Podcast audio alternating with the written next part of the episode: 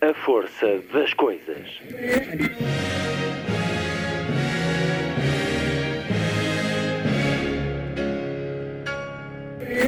Welcome to the 109th last night of the proms.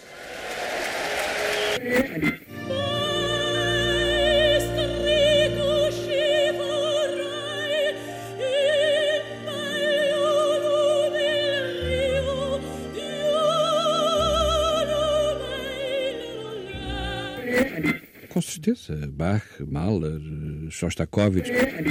Um programa de Luís Caetano.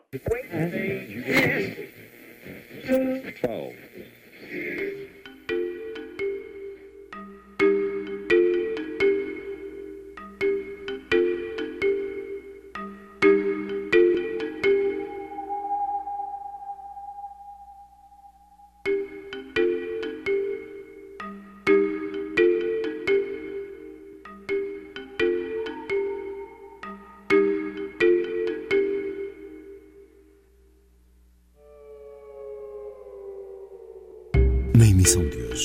Recordamos o arquiteto Alfredo Campos Matos, que nos deixou no último 5 de janeiro, aos 94 anos, e dessa vida longa, mais de seis décadas foram de convívio com a obra de Essa de Queiroz, dela retirando vida e um conhecimento profundo e apaixonado que deu origem a vários livros dedicados ao escritor, como esse monumental dicionário Essa de Queiroz, que coordenou e de que foi autor em boa parte e sobre o qual conversei com Alfredo Campos Matos. Essa alimentou também a escrita ficcional e vários outros livros, enquanto especialista, como a biografia, a correspondência e as relações com pessoas e com lugares. Uma vasta obra que nos deixa o arquiteto Campos Matos para recordar já a seguir.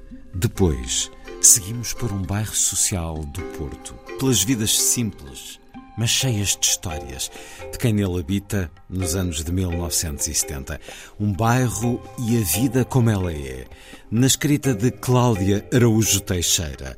A afirmação de uma estreia literária com o romance Uma Vida Assim Assim, editado pela ASA, porque também a autora tem muitas histórias para partilhar, tem vivido rodeada delas, até porque trabalha com escritores há muitos anos e chegou a hora de assumir o estatuto. Cláudia Araújo Teixeira, o romance A Vida Assim Assim e o mundo da edição, a atravessar a segunda hora. Sábado, 14 de janeiro, muito boa tarde. Esta é a força das coisas.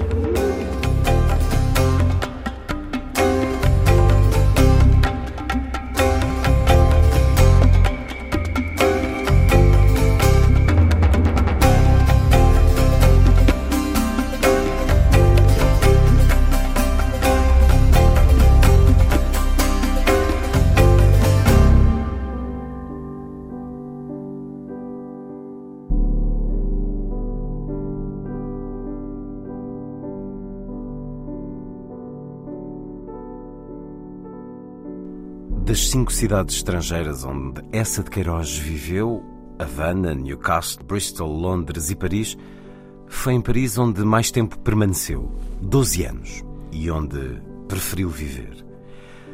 Tomou aí posse do consulado português em outubro de 1888, ano de publicação dos Maias, vindo a falecer no bairro de Neuilly a 16 de agosto de 1900, com 54 anos. Educada em Musset e em Victor Hugo, como escreveu um dia, por muitas reservas que tivesse manifestado na última fase da sua vida sobre a França e sobre a cultura francesa, foi esta cultura que mais diretamente o influenciou, como foi em França onde se sentiu mais perfeitamente ambientado. Recorde-se que os seus filhos frequentavam em Paris escolas francesas e que essa se correspondia com eles em francês quando se ausentava do lar. Apenas nasci, apenas dei os primeiros passos, ainda com sapatinhos de crochê. Eu comecei a respirar a França, confessou ele no artigo O Francesismo, onde poria em causa toda a afeição que devotara a esse país. Foi essa afeição que o levou a afirmar ao seu amigo Ramalho Ortigão de Montreal, no Canadá, com 28 anos. Há mais civilização num beco de Paris do que em toda a vasta Nova Iorque. Carta de 20 de julho de 1873.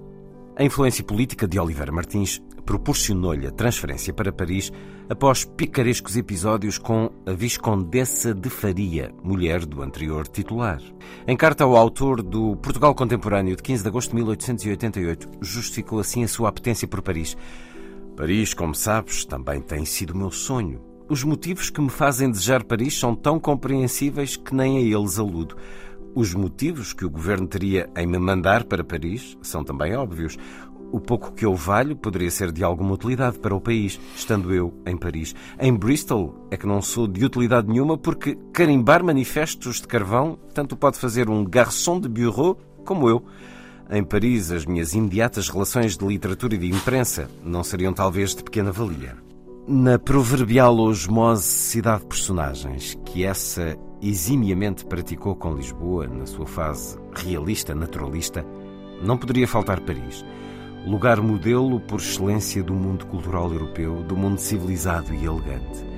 Políticos ridículos como Govarinho, sujeitos rasteiros e grotescos como Damaso e Meirinho, conquistadores cínicos como Basílio, aristocratas rústicos como Zé Fernandes, homens de superior educação e cultura como Carlos da Maia, Fradique e Jacinto, ou brasileiros ricos como Castro Gomes, todos eles, cada um a seu modo, têm Paris como lugar de eleição.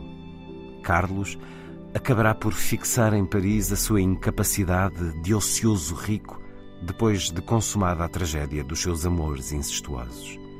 Paris era o único lugar da Terra congênere com o tipo definitivo em que ele se fixara: o homem rico que vive bem. Também Ega declara a sua preferência por Paris. Se acaso tivesse de levar para longe uma mulher, não era para um lago, nem para a Suíça, nem para os montes da Sicília. Era para Paris, para o boulevard dos italianos, ali à esquina do Vaudeville, com janelas deitando para a grande vida, a um passo do Figaro, do Louvre, da filosofia e da Blague. É um certo da entrada a Paris, que está no monumental Essa, dicionário de Essa de Queiroz, organização e coordenação do arquiteto Alfredo Campos Matos, edição Imprensa Nacional Casa da Moeda, uma entrada que nos dá um aspecto do escritor, do pensamento, da vida, aqui nas próprias palavras de Essa de Queiroz, neste dicionário do arquiteto Campos Matos, que nasceu em 1928 e a quem eu dou as boas-vindas à Antena 2. Há mais de 60 anos que convive com a obra de Essa de Queiroz e dessa forma com o homem. É coordenador e organizador deste dicionário, um trabalho monumental que atinge agora a terceira edição. A primeira foi publicada em 1988, uma segunda em 1993, a que se seguiu um complemento, agora a reunião desses dois livros, enriquecida. É um novo livro, quase 1500 páginas, uma centena de colaboradores, mais de mil entradas. O início da conversa com este certo sobre Paris, este lugar de petit bourgeois retiré, como uh, se diz uh, mais à frente. Temos também um, mapa com a geografia queirosiana de Paris, com mais de 30 lugares em bandeirinha nesse mapa da cidade. Homenagem a Paris através deste texto, que é da sua autoria, arquiteto Campos Matos. Essa preferia Paris de entre todas as cidades estrangeiras onde viveu, é ele próprio que o diz. E foi lá mais feliz do que em Portugal? Pergunto-lhe. Inicialmente, quando ele veio de Coimbra para Lisboa, a primeira atividade literária que ele teve, portanto, foi muito, foi extremamente feliz a mudança de Coimbra para Lisboa. Foi uma grande felicidade na vida, na vida do Essa até. Lisboa era a cidade dele, a cidade a, que amava. A cidade dele era, era Lisboa. Apesar ele de ser um homem da, da Pova de Varzim, tal como o senhor, diga-se já. ele ficou deslumbrado quando chegou a Lisboa. Eh, pela fisionomia da cidade, desde logo, pela luminosidade, pela diferença, e não esqueçamos eh, a, primeira vi, a primeira visão que ele teve de, de, Lisboa e que é uma visão deslumbrante, pouca gente a conhece, mas é preciso ir lá ao Rocio ver, ir a um quarto andar do Rocio, onde ele viveu e onde ele viu Lisboa pela primeira vez, e a paisagem urbana que se tem daquela varanda é uma coisa completamente espantosa.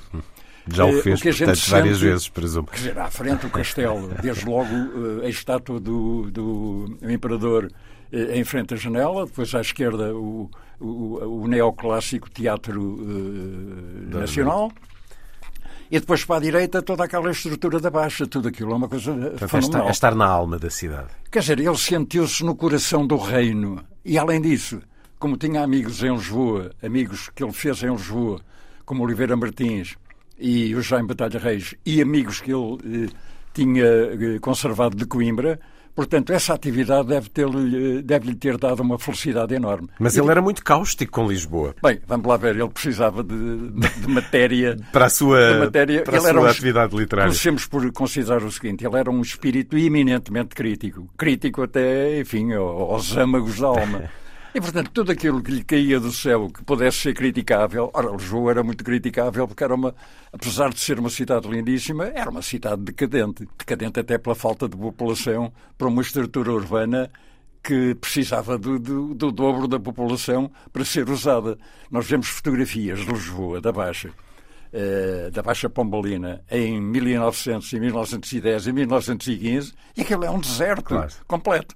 Agora, recuo 30 anos e veja bem o que é que é Lisboa, uma cidade completamente pasmada e, portanto, é facilmente alvo de uma crítica, de um, de um espírito crítico como era o essa.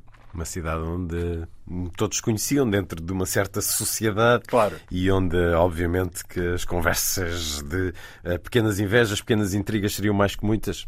Paris seria bastante mais do que isso, bastante mais aberto, eh, exponencial.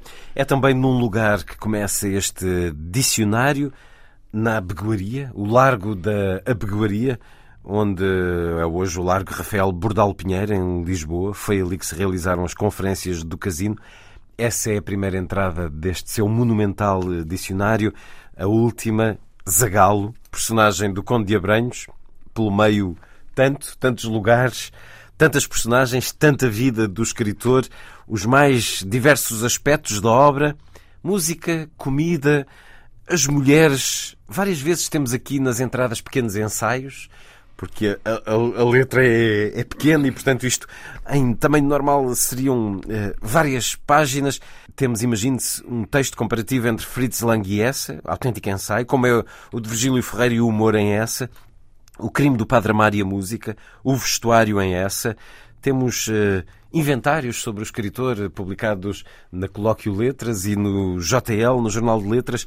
A equipa é-nos apresentada no início da obra e temos aqui, uh, temos aqui académicos de literatura, claro, mas também psicanalistas, economistas, uh, temos egiptólogos ou um egiptólogo, historiadores, médicos, jornalistas, um arquiteto que é o que mais contribui para uh, tudo isto e que coordena. Como é que começou tudo isto? Como é que contactou estas pessoas para juntas fazerem o primeiro dicionário literário de um autor em Portugal? Creio que à época, em 1988, era o primeiro dicionário, depois uh, surgiram outros. De que forma nasceu esta obra, Arquiteto Campos Matos? Eu convivia, quando comecei a entrar no mundo do Essa de Queiroz, ainda rapaz jovem, eh, por altura do aparecimento da biografia de João Gaspar Simões, que me introduziu de súbito eh, na atmosfera da época, na geração de 70, portanto, eh, eu comecei a conviver com, com todos os queirosianistas. E depois comecei, desde que se fez uh, o, primeiro, uh, o primeiro centenário do nascimento da morte, o primeiro colóquio que houve, comecei a conviver com eles nos colóquios, quer em Portugal, quer no estrangeiro. Portanto, não foi difícil apanhar Reunir uma equipa. Sendo que é uma vasta equipa. Conhecia todos equipa. desde logo, pois, estes quase 100. Pois, com amigos, médicos, com médicos engenheiros, há de tudo, jornalistas, tudo, tudo aí entre arquitetos, eh, mais do que um arquiteto até. Eh, e, portanto, isso dá uma variedade muito grande eh, dá um espectro enorme, porque, repare, eu suponho que pus aí na, numa, na epígrafe para demonstrar, porque às vezes me perguntam, mas qual é o critério de uma obra desse tamanho? Ah, o critério é um critério muito simples. É, é o critério uh, de uma epígrafe do Camilo, que eu, que eu costumo pôr nas obras, é que num homem eh, da dimensão do Azeirós tudo interessa. Tudo aquilo que. E, e, e aquelas pequenas coisas, aqueles pequenos detalhes que parecem nugas sem eh, interesse nenhum, a mim parecem, por exemplo, a mim podem parecer, mas um ensaísta pode ser uma coisa completamente essencial. Eu tenho aí artigos que, quando recebi, eh, comecei por considerar: mas isto é, um, isto é uma chumbada, mas isto é uma coisa que não interessa a ninguém, mas este assunto. Mas depois, uma semana, duas semanas depois de refletir e de reler, comecei a considerar, não, isto é precisamente o contrário, isto é uma coisa genial, é isto é um descoberta. De maneira que os textos são sempre difíceis. Não é à primeira que a gente os entende, mesmo aqueles que são muito simples.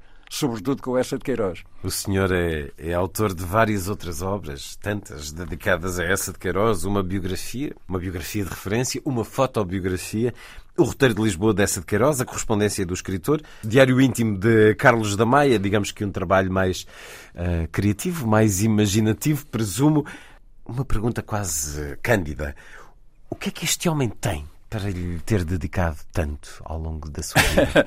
o que esse homem tem é de facto um fascínio enorme que nem todos os portugueses sabem entender, mas que os brasileiros mais do que nós entendem. É uma coisa muito curiosa. Eh, uma vez um, li no Álvaro Lins, que foi um grande crítico, um embaixador e embaixador aqui em, em, em Lisboa, Templo Salazar, uh, e li no, no, nesse crítico Álvaro Lins uma coisa que, que me deixou perplexo e que eu imaginei na altura que fosse uma invenção, uma brasileirice. Os brasileiros têm, sim, de vez em quando, umas, umas fantasias. Mas criatividade. Que o S era visto no Brasil de uma maneira inteiramente diferente do, do, do de, de, em Portugal. E que eles eram capazes de adivinhar e de apreciar e de amar coisas que a nós nos pareciam completamente indiferentes. E eu, já muito leitor do Essa, já muito dentro do Essa, já nessa altura. Senti o ultraje. Habitar. E a curiosidade. Senti-me um bocado ofendido. Mas depois vim a verificar, com o convívio com brasileiros, que tenho muito, eh, leitores e, e especialistas, que de facto eles têm uma habilidade para descobrir coisas que nos passam completamente desapercebidas e que são extraordinárias. É uma e, coisa muito curiosa. E não é só com essa, acontece, nomeadamente com Fernando Pessoa também. Devemos de voltar a este aspecto. Se nesta... calhar com Fernando Pessoa também. Também, sim, isso. Mas enfim, ainda bem. ainda bem que, que é um país eh, tão grande, tão irmão, que, que tem essa paixão por eh, dois escritores eh, que nós consideramos tão nossos. O senhor trabalhou mesmo o espólio do, do autor em, em Tormes? Sim. Isso, uh, isso não, muito, não, não muito, muito, porque na altura em que eu comecei a frequentar Tormes, uh, enfim, a grande parte do espólio já estava. Uh, já estava estudado, mas apesar disso, descobri as cartas importantíssimas eh, do namoro que ele teve eh, na América do Norte com duas americanas. Eh, e depois foi-me entregue a, a, correspondência da, da mulher dele, que estava eh, inédita ainda, quer dizer, tinha sido publicada, mas parcialmente pela filha. E eu publiquei-a eh, toda junta.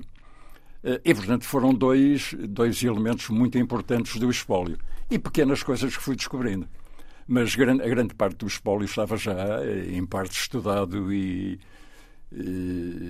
enfim, remexido, digamos assim. Isso quer dizer que tudo aquilo que há para que é possível saber pela documentação deixada está tá. toda a documentação está trabalhada portanto a partir de agora só interpretações eh, Sim, agora só... como aquelas que dizia que às vezes surpreendem. Exato. mas uh, tudo o que é possível saber de essa de Queiroz a partir do, da documentação está trabalhado está tudo suponho que não não aparecerá tão cedo nada de importante a não ser a correspondência dele. Correspondência inédita, que ainda há muita, não é?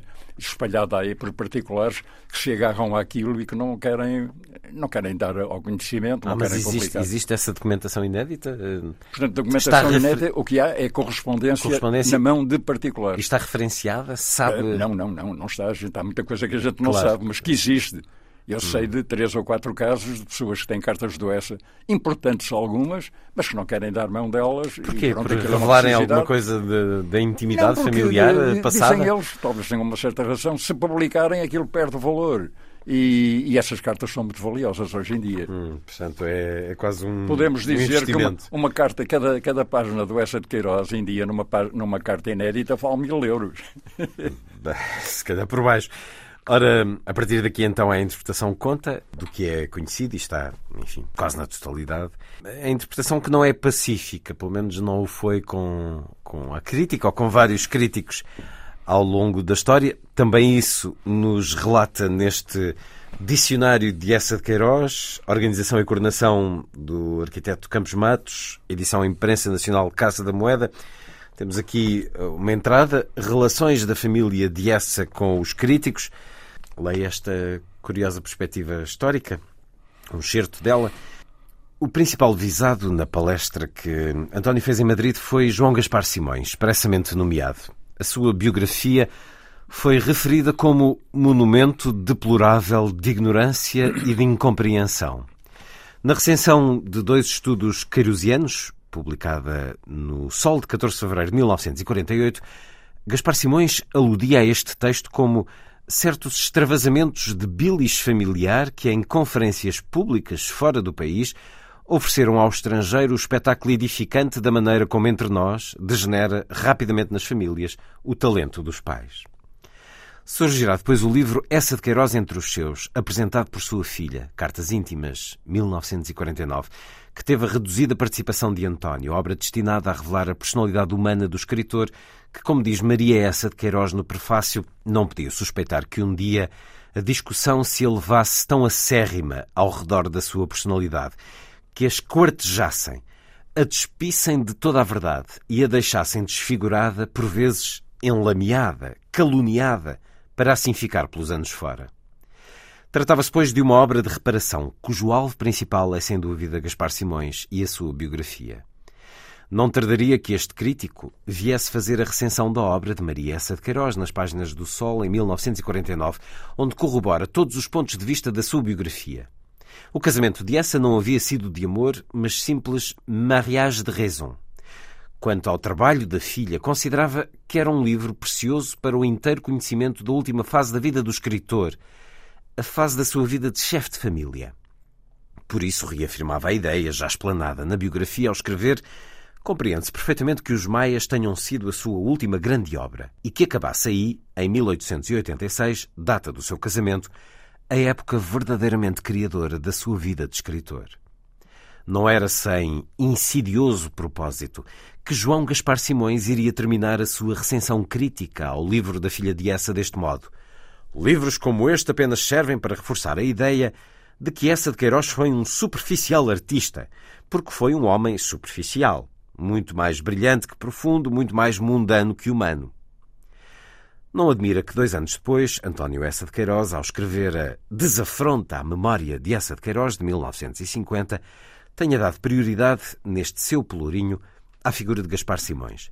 Nessa obra, que este crítico classificou com justa razão de atrabiliária, António resumia assim o retrato que de seu pai haviam feito outros críticos, além do crítico biógrafo liberalão e demagógico, ou seja, Gaspar Simões. E então ele uh, descrevia assim o autor, essa de Queiroz, através dos críticos. Fisicamente uma lástima, esquelético e adunco de expressão e gesto mórbido, corcovado, excessivamente tísico, excessivamente mesentérico, preocupado de elegâncias, muitíssimo bem vestido e requintado, mas sempre e aflitivamente encalacrado. Moralmente, cínico, sarcástico, demolidor, iconoclástico, embora homem de excelente coração. Mentalmente, um gênio mas incuravelmente supersticioso e afligido, coitado, por absurdos e lamentosos complexos de inferioridade. Politicamente, uma espécie de apóstolo do socialismo, da democracia, do liberalismo e também do nacionalismo. Religiosamente, um ateu, um agnóstico, um acérrimo anticlerical com bentinhos ao pescoço.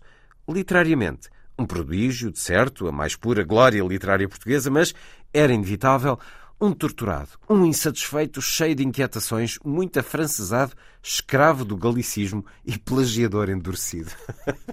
Isto é uma visão absolutamente terrível, assim reunida, como fez o, o filho de essa de Queiroz.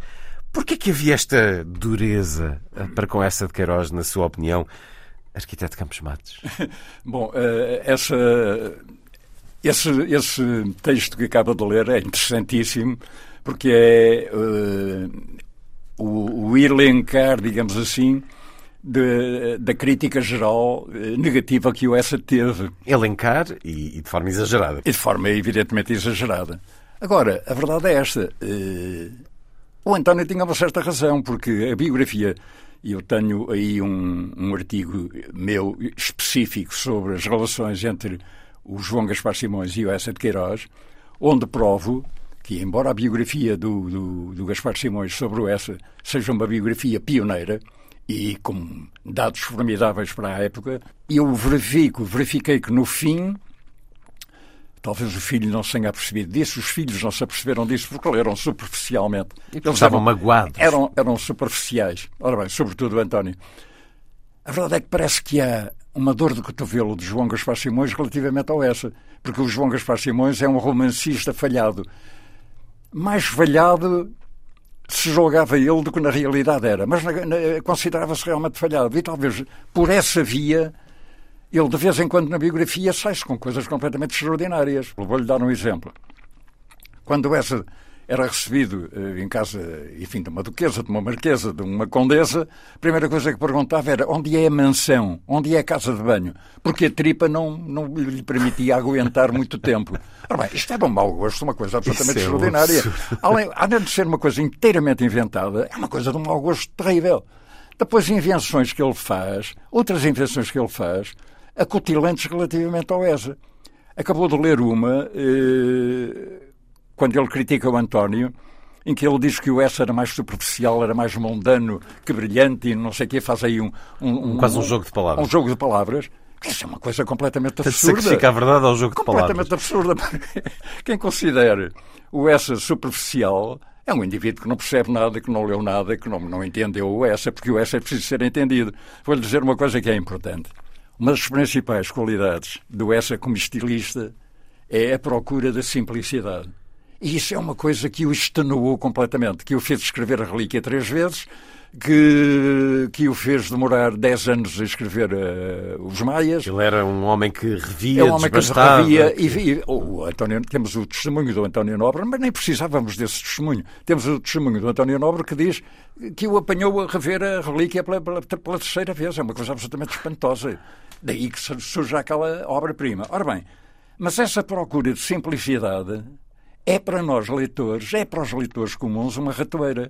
Porque o meu amigo está a ler, por exemplo, o princípio da relíquia e vai por ali fora embalado, tá, tá, tá, tá, ri-se, não sei o quê, não sei o quê, salta.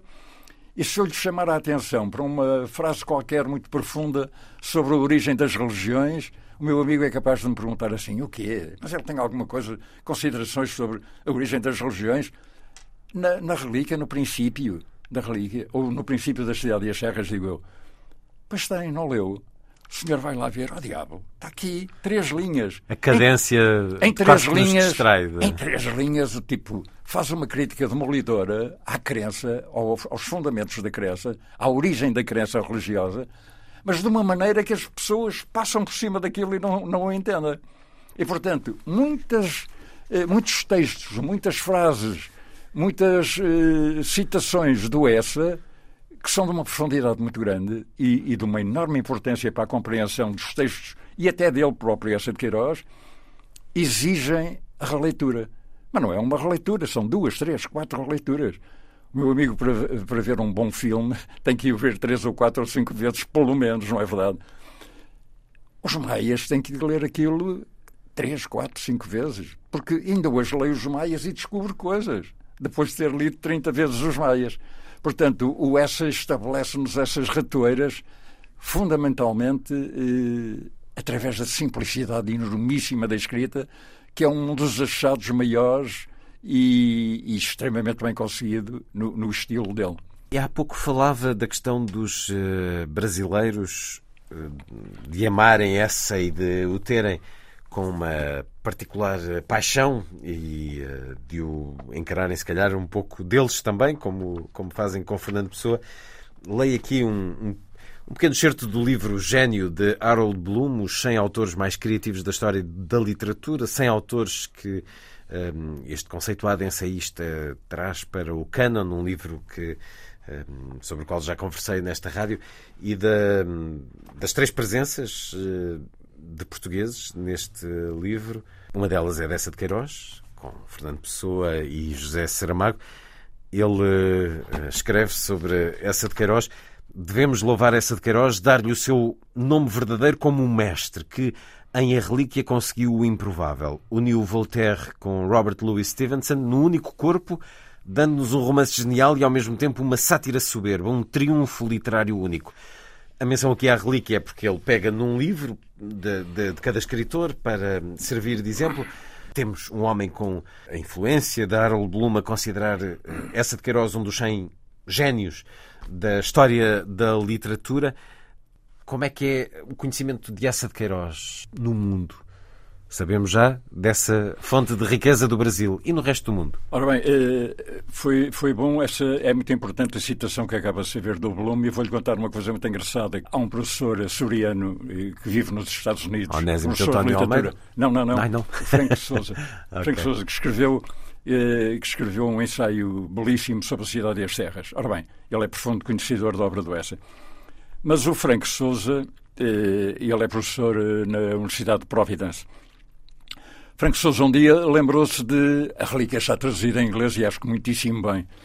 Lembrou-se de oferecer ao Bloom, ao grande crítico Bloom, eh, um exemplar com a tradução da relíquia. Passado três dias, o Bloom, o Bloom irritadíssimo, telefona-lhe: Oh, mãe, então você já nos conhecemos há quantos anos? E você só hoje é que me manda essa obra-prima que me fez estar acordado de, de, duas noites seguidas. Fui para a cama às, às, de madrugada para uma obra-prima fantástica. Mas o que, que, é que o fez esquecer-se de uma coisa dessa? Repare bem, isto é uma coisa muito engraçada. Bem, já isso, justifica esta presença aqui. Pois, exatamente. Frank Souza, por isso, nosso agradecimento. Por isso que o volume se refere à relíquia. Ora bem, graças ao Frank Souza. A relíquia, curiosamente, no mundo anglo-saxónico é extremamente apreciada no mundo da literatura, no mundo de, língua portuguesa, é o menos. Porque tem uma tradição muito má. Começou pelo Camilo, depois o próprio Essa, que disse muito mal dos livros que escreveu, como era hábito nele. Isso é uma porcaria, não sei o quê, devia ter feito ao contrário. O que é que eu disse aqui? Devia ter dito lá, não sei o quê, não sei o quê. Enfim, desvalorizou enormemente a relíquia, que escreveu três vezes e que ele tinha consciência, porque o Essa, com a sua exigência de perfectibilidade, era extremamente autocrítico, era muito crítico relativamente a si próprio. E os Maias, os Maias é uma coisa maçadora, em dois volumes, aquilo saiu um pesadão, não sei o quê. Eh, deve-se ler isto e aquilo, mas depois de abandonar o livro, não sei o quê. Bom, mas ele, ele, dizia isso ou escrevia isso? Escrevia isso aos amigos, né? Caramba, As nas amigos. cartas, sim. Tudo aquilo para ele era muito mau. Ao Ramalho dizia do Primo Basílio, que é uma obra-prima eh, de estrutura, do, romance, um exemplo fantástico do romance realista tão bom ou melhor que o, que o crime de Padre Amaro. Ah, saiu um pesado, aquele, é um exercício para eu mais tarde escrever melhor, imagine, sobre a, a, a, o Primo Basílio, que é um livro inteiramente acabado, perfeitíssimo. De facto, é assim. E, e, então, e portanto, isso não, eu... não ajudou ao, ao, caminho pelo mundo. Bom, e no mundo, no mundo anglo-saxónico e, e, no mundo francófono, no estrangeiro, vamos lá ver, ou essa quando publica qualquer tradução, a crítica é fantástica. Comparam-no ao Tolstói, ao Maupassant, Flaubert, melhor que Flaubert, melhor que Tolstói, não sei o quê. Se vir as parangonas da crítica inglesa acerca das traduções da obra do Essa na Inglaterra, fica espantado com o que eles dizem. De um exagero, às vezes, que nos deixa perplexos. Mas depois aquilo passa. Casamento. Realiza-se a 10 de fevereiro de 1886 com Emília de Castro Pamplona Rezende filha dos Condes de Rezende. Nesta data, as obras da fase realista do romancista foram já escritas ou publicadas. Prestes a concluir estarão A Relíquia e Os Maias. A cerimónia realiza-se na capela privada da família da noiva, no solar da Quinta de Santo Ovídio, no Porto, desaparecido já na década final da vida do romancista, pela abertura da rua de Álvares Cabral, que liga-se do feito ao campo Mártires da Pátria. A noiva tem à data do casamento 29 anos essa 40. Sendo irmã de um dos seus amigos de juventude dos tempos do Colégio da Lapa no Porto, Manuel Benedito de Castro, com outro irmão, Luís, viajar aos 24 anos pelo Oriente, assistindo à inauguração do Canal do Suez. Oito anos antes do enlace, essa queixa-se a ramalho da sua viuvez de alma e das suas desilusões de sentimento, confessando eu não tenho hoje pelo casamento aquele horror de outrora, comparável ao horror do cavalo selvagem pela manjedoura. E mais adiante escreve: Eu precisava de uma mulher serena, inteligente, com uma certa fortuna, não muita, de caráter firme disfarçado sob um caráter meigo, que me adotasse como se adota uma criança, me obrigasse a levantar a certas horas, me forçasse a ir para a cama a horas cristãs e não quando os outros almoçam, que me alimentasse com simplicidade e higiene. São cartas absolutamente deliciosas. É uma intenção muito curiosa de ler assim assumida por um homem que chega então a, digamos que, à meio da vida ou uma vida já uh, madura. Ele encara aqui de forma muito pragmática o casamento é uma espécie de assentar, depois de anos de alguma atribulação em relação ao belo sexo, arquiteto Campos Matos. Isso, essa, esse texto que acabou de, de, ler é extraordinário, porque é exatamente o retrato da Emília de Castro. É uma mulher que o adotou, que tratou dele carinhosamente, que tinha. A fortuna dela não era nenhuma, era uma fortuna enorme em terras, mas alguma coisa trouxe ao casamento como de dinheiro, não que, tivesse, que lhe tivesse resolvido as, as dívidas. Hum. Mas, enfim, permitiu-lhe uma vida um bocadinho mais folgada, porque ainda ajudou, por exemplo, Tormes, não é? Sim. Tormes veio do casamento. Uh, e esse retrato é extraordinário porque é de facto o retrato da, da Emília. Ele já conhecia a Emília quando escreveu isso, com certeza, porque é absolutamente fiel. e lá está, o olhar lúcido. Uh, olha, o pai da. A propósito disso, o pai da Carmen Dolores trabalhou com essa, é, é muito curioso, trabalhou com essa em Lisboa no final da vida dele. E, e trabalhou com ele em Sintra, onde o Essa alugou uma casa. E então ele assistiu uh, às birras do Essa porque a Emília não o deixava comer certas coisas, certos petiscos, e então ele levantava-se da mesa muito irritado e lá ia para fora. Pois, mas lá está, era isso que ele queria. Era alguém que tomasse conta dele. Ora, exatamente, era isso que eu queria dizer. No sentido quase maternal. Era o que eu queria De um homem que, enfim, que também eh, já na fase em que se sente um pouco incomodado, um pouco claro, claro. adoentado, algumas maleitas. Para trás ficam anos de um homem muito atraído pelo belo sexo. Temos esta descoberta que, que, tem, que o senhor traz para, para este livro, a das duas americanas, através de cartas de correspondência. Jovens correspondentes apaixonadas terão constituído uh, na viagem de cinco meses que essa empreendeu pelos Estados Unidos e Canadá não teve esta viagem qualquer finalidade de caráter oficial. Este conjunto é, é constituído por sete cartas de Molly Bidwell, cinco cartas de seus pais e 21 cartas de Anna Knover, um total de 33 missivas. Molly é uma jovem filha de família e a sua correspondência não tem outro interesse senão o que resulta de nos dar a conhecer. Na carta de rompimento com essa que o caso teria pressuposto um noivado, por se tornando de origem alemã, é casada, tem dois filhos e conhece essa já em período de crise conjugal, muito religiosa. O seu caráter tumultuoso e apaixonado irá procurar, junto do jovem cônsul português, uma compensação para as suas frustrações e acabará por confessar-lhe abertamente o seu humor. Por alturas da última carta, sabemos já que se encontra separada do marido e ao cuidado do embaixador alemão em Washington. Cartas que abundam de citações poéticas de Shakespeare, Byron, Keats, Pope, Longfellow. Ora, isto foi um raid, esta viagem de essa de Queiroz, cinco meses e um noivado e um caso com uma mulher casada que entretanto se separa, provavelmente por causa Sim. dele. Qual é o filme desta, desta viagem? Bem, essa, eh, não, ela não se separa por causa dele. Eh, ele vai encontrá-la em crise de casamento. Hum. O que é uma coisa fatal para uma mulher. o que é curiosíssimo é que o essa, até falando mal inglês, eh, embora ela percebesse francês, com, com ela falava em francês e escrevia em francês. As duas senhoras pá, ficam apaixonadíssimas pelo nosso cônsul. é muito engraçado isso. Mas ele, pelos vistos, investe a ponto de termos aqui cartas dos pais de uma das jovens. Sim, sim, sim. sim e claro. da tal situação de noivado. Portanto, isto em poucos meses. Em poucos meses. Ele é. constituiu uma relação séria. Exato. Terá sido, se calhar, eh, um pouco artifício de galanteador. Isto... Claro, exatamente, exatamente, exatamente. Uh, o Essa tinha uma conversação fascinante, era um homem fascinante como conversação, toda a gente diz. Uh, um dos grandes, um dos amigos dele íntimos diz depois da morte dele, eh, perdemos o Essa de Queiroz, mas perdemos sobretudo o enorme conversador, o brilhantíssimo conversador que era o Essa de Queiroz, porque era um homem que sabia escutar, que sabia entrar quando era oportuno que entrasse, mas quando falava deslumbrava toda a gente. Que pena não termos uma gravação. Que já era possível à época. Mas... Não, não, era, era. De facto, ele não... assistiu a gravações do Edison. Mas não existem fim, No fim do ano, no fim do, no fim do século XIX em 1898, salvo erro, assistiu a gravações na, em Paris, quando foi a Exposição Universal de Paris. Pode ser que ainda se descubra aí uma gravação de essa para lhe escutarmos esse tom de voz. Teríamos, e até, até em filmes, até podia ter em aparecido filmes. em filmes. Mas uh, como é que era essa, essa, essa vida dele de, de, com as mulheres. Ele tem uh, muitas personagens femininas uh, pouco felizes, algumas traições, uh, muitos obstáculos nas relações, como sabemos, para além desta história, enfim, da história de como ele encara o casamento, como ele se entrega ao casamento, destas cartas com estas jovens. Temos também a desconhecida de, de Anger, uma, uma história quase mítica. Como é que era? Essa de Queiroz como, Bem, como atenção, atenção, devemos ter, devemos pensar o seguinte.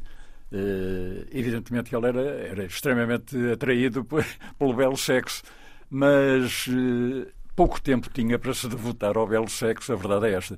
E depois, quando entrou no casamento, é, evidentemente sossegou completamente e a saúde não lhe permitia também, uh, e a falta de dinheiro não lhe permitia aventuras. Porque o Essa, em Paris, por exemplo, viveu aqueles 12 anos numa ilha. Eh, rodeado de portugueses e de brasileiros e com, uma, com, com nula influência eh, dos intelectuais e da gente francesa uhum. que não frequentavam a casa dele. Temos aqui algumas cartas enciumadas da mulher. Mas isso era uma coisa. Era, normal, era, era, era uma coisa normal de. Como é que é dizer? De encantador, encantador Sim. de mulheres. E ela tinha uns ciúmes enormes dele. Até pela diferença de idade, não é? E porque ele era recebido aqui em Lisboa por aquelas senhoras todas, estou a ver, não é? A atração que ele despertava nas senhoras, mas não passava, de, evidentemente, de pequenos flirts. Estou convencido disso. É uma das imagens que nos é dada por este monumental dicionário, essa, dicionário essa de Queiroz, a edição Imprensa Nacional Casa da Moeda, as pessoas da vida de Essa de Queiroz, as suas relações, as mulheres da sua vida mas também os homens, os amigos, aqueles eh, que fizeram parte dos seus grupos, e ele teve alguns históricos. Há uma curiosa imagem com que fiquei, não tinha bem noção disso, da relação com Ramalho Ortigão e da personalidade de Ramalho Ortigão. O arquiteto Campos Matos já escreveu, inclusive, um livro sobre esta relação. A Ramalhal figura, amigo de essa, companheiro de muitas viagens mas surge como uma pequena figura neste dicionário. Leio aqui um excerto da entrada, Ramalho Ortigão 2, a 14 de setembro, já em Portugal. Ramalho Ortigão escreve de Santo António do Estoril à mulher de Essa, prometendo-lhe tratar da obra póstuma do amigo. Volto no fim desta semana para os Caetanos e lá me vou ocupar com todo o meu zelo de coordenar para a imprensa tudo o que resta da obra do que foi o mais amado, o mais fiel, o mais honrado companheiro da melhor parte da minha vida. Ramalho conhece melhor do que ninguém a precaríssima situação económica da família Queiroz. Mas nada fará, como veremos, para ajudá-la através da publicação dos numerosos inéditos ou através da publicação dos éditos dispersos daquele a quem chamou o mais amado e o mais fiel companheiro da sua vida. A Cidade e as Serras, cuja parte final essa deixou por rever, é entregue aos seus cuidados. Promete mesmo fazer um prefácio para essa obra. Escreverá apenas uma dúzia de linhas para a advertência final, que não assina, a 24 de fevereiro de 1901, onde revela que da página 241 até final as provas não foram revistas pelo seu autor. Será ele a revê-las. Quatro meses depois, escreve a Luís Magalhães, a 28 de agosto de 1901, descartando-se do encargo de continuar a trabalhar no espólio do amigo. É mesmo uma pequena figura que nos surge de Ramalho Ortigão, depois, em particular depois da morte de essa de Queiroz. Há dele dizer também que o mistério da estrada de Sintra é livre dele, apesar de sabermos eh, bem da autoria partilhada com essa de Queiroz. Que raio de amigo é este arquiteto Campos Matos? Esta ramalhal figura, como intitulou o seu livro, Inveja? É assim? É, exatamente. Eh, devo dizer-lhe que tive que me conter fortemente eh, e com a ajuda da minha mulher para não surgir mais profundamente essa ramalhal figura que eu considero, eh, na expressão de Conde Darnoso, que eu conhecia bem, um bom ratão. O Ramalho era um ratão, era um, era um falso amigo, de facto. E... e isso revela-se em particular depois da morte de essa? Ou, Exatamente, em ou particular. Também, porque ele deixou... ou, ou durante a vida, enfim, era o compinche, era o convívio, claro, o companheiro de viagem. Uh, uh, isso pode-se resumir desta maneira. Uh, o Essa tinha uma gratidão enorme relativamente ao Ramalho, tinha, era o grande amigo dele, profundo amigo dele, sinceramente amigo, porque, na minha opinião, o Essa alguma coisa lhe ficou, ou muito lhe ficou a dever, pela proteção que o Ramalho lhe deu como filho do diretor e como diretor até do Colégio da Lapa onde ele andou. E o Essa era extremamente grato, como o Camilo, aliás, também. E guardou toda a vida uma gratidão enorme relativamente ao Ramalho. O Ramalho era amigo do Essa, evidentemente não podemos dizer que, não, que fosse inimigo dele propriamente, mas era um homem com uma inveja enorme. E então teve um comportamento completamente incrível depois da morte dele primeiro lugar, estava na Itália a passear e continuou o passeio e a verter lágrimas de crocodilo pelo seu amigo, em vez de ir para Paris, como fez o Eduardo Prado, que era o verdadeiro amigo dele, que estava na Sicília, que veio a correr para Paris para, para socorrer a família, porque a Emília era um, um espírito extremamente fraco e deve ter ficado completamente desorientado. Depois disse à viúva que tomava conta de toda a obra póstuma, que era enorme, do seu amigo, meteu aquilo tudo na gaveta. Quando ele morreu, tudo isso foi parar às mãos do seu filho Jeco no Brasil, que, que, que, mais tarde, verificando que o filho do Essa estava a publicar a obra inédita do pai, mandou isto tudo para Lisboa. Quer dizer, podia-se ter perdido muito facilmente uma quantidade de obras, inclusivamente a tragédia da Rua das Flores. E textos formidáveis, não é verdade? Uh, que, o Essa meteu, que o Ramalho meteu propositadamente na, na, na gaveta não considerando o valor que aquilo tinha. E não socorrendo a família que tanto precisava que essas coisas fossem publicadas para lhe dar dinheiro. Abandonou a partir daí. completamente. O que é muito curioso nisto tudo é que nenhum dos filhos do Essa se apercebe da, desta perfidiazinha do Ramalho. Continuam a considerar o Ramalho pá, o grande amigo do pai, é, é uma coisa de veras, de veras curiosa. Fica este julgamento do tempo. Agora, quando eu publiquei esse livro, como lhe digo e repito, tive que me conter para não passar os limites da razoabilidade, digamos assim, para não perder a razão, para não perder a razão até. Mas revelei uma quantidade de coisas que deixaram as pessoas estupefactas. Ficou os factos o suficiente para isso. Dicionário essa de Queiroz, os muitos aspectos, que elenquei alguns no início e outros têm sido discutidos ao longo desta conversa com o arquiteto Campos Matos, organizador e o coordenador, o mentor deste, deste dicionário, um dos principais uh, autores dos contributos também. Temos, por exemplo, aqui a comida. Ora, um, referências gastronómicas eh, várias, mas leio a entrada precisamente de a comida, a insistência com que na narrativa queirosiana se referem prazeres da mesa, torna estes no motivo verdadeiramente obsidiante. Do programa realista ou naturalista do autor, fazia parte a intenção de retratar a sociedade da época, procurando as situações, os diálogos, os comportamentos reveladores dos seus costumes e mentalidades. Mas as constantes alusões gastronómicas levam-nos a perguntar se essa não teria exorbitado nesta via, deixando-nos uma visão distorcida dos homens do seu tempo, arrastado por uma evidente predileção pessoal. Será talvez curioso e divertido procurar as razões de tão pertinaz obsessão. As referências gastronómicas pertinentes atingem qualquer coisa como 2.650 itens, repartidos com igual constância em todos os volumes. É bom lembrar, desde já e sem preocupação exaustiva, que nos Maias há pelo menos 15 refeições completas, cuja amplitude no texto vai de 3 a 26 páginas. Na cidade e as serras passam de meia dúzia, são incontáveis na ilustre Casa de Ramires e na capital, e as quatro mais importantes do crime do Padre Amaro atingem também proporções consideráveis, sobretudo o jantar na Cortegaça e o que o Cônego Dias oferece em sua casa. E prossegue esta entrada uh, durante várias páginas, outro pequeno ensaio.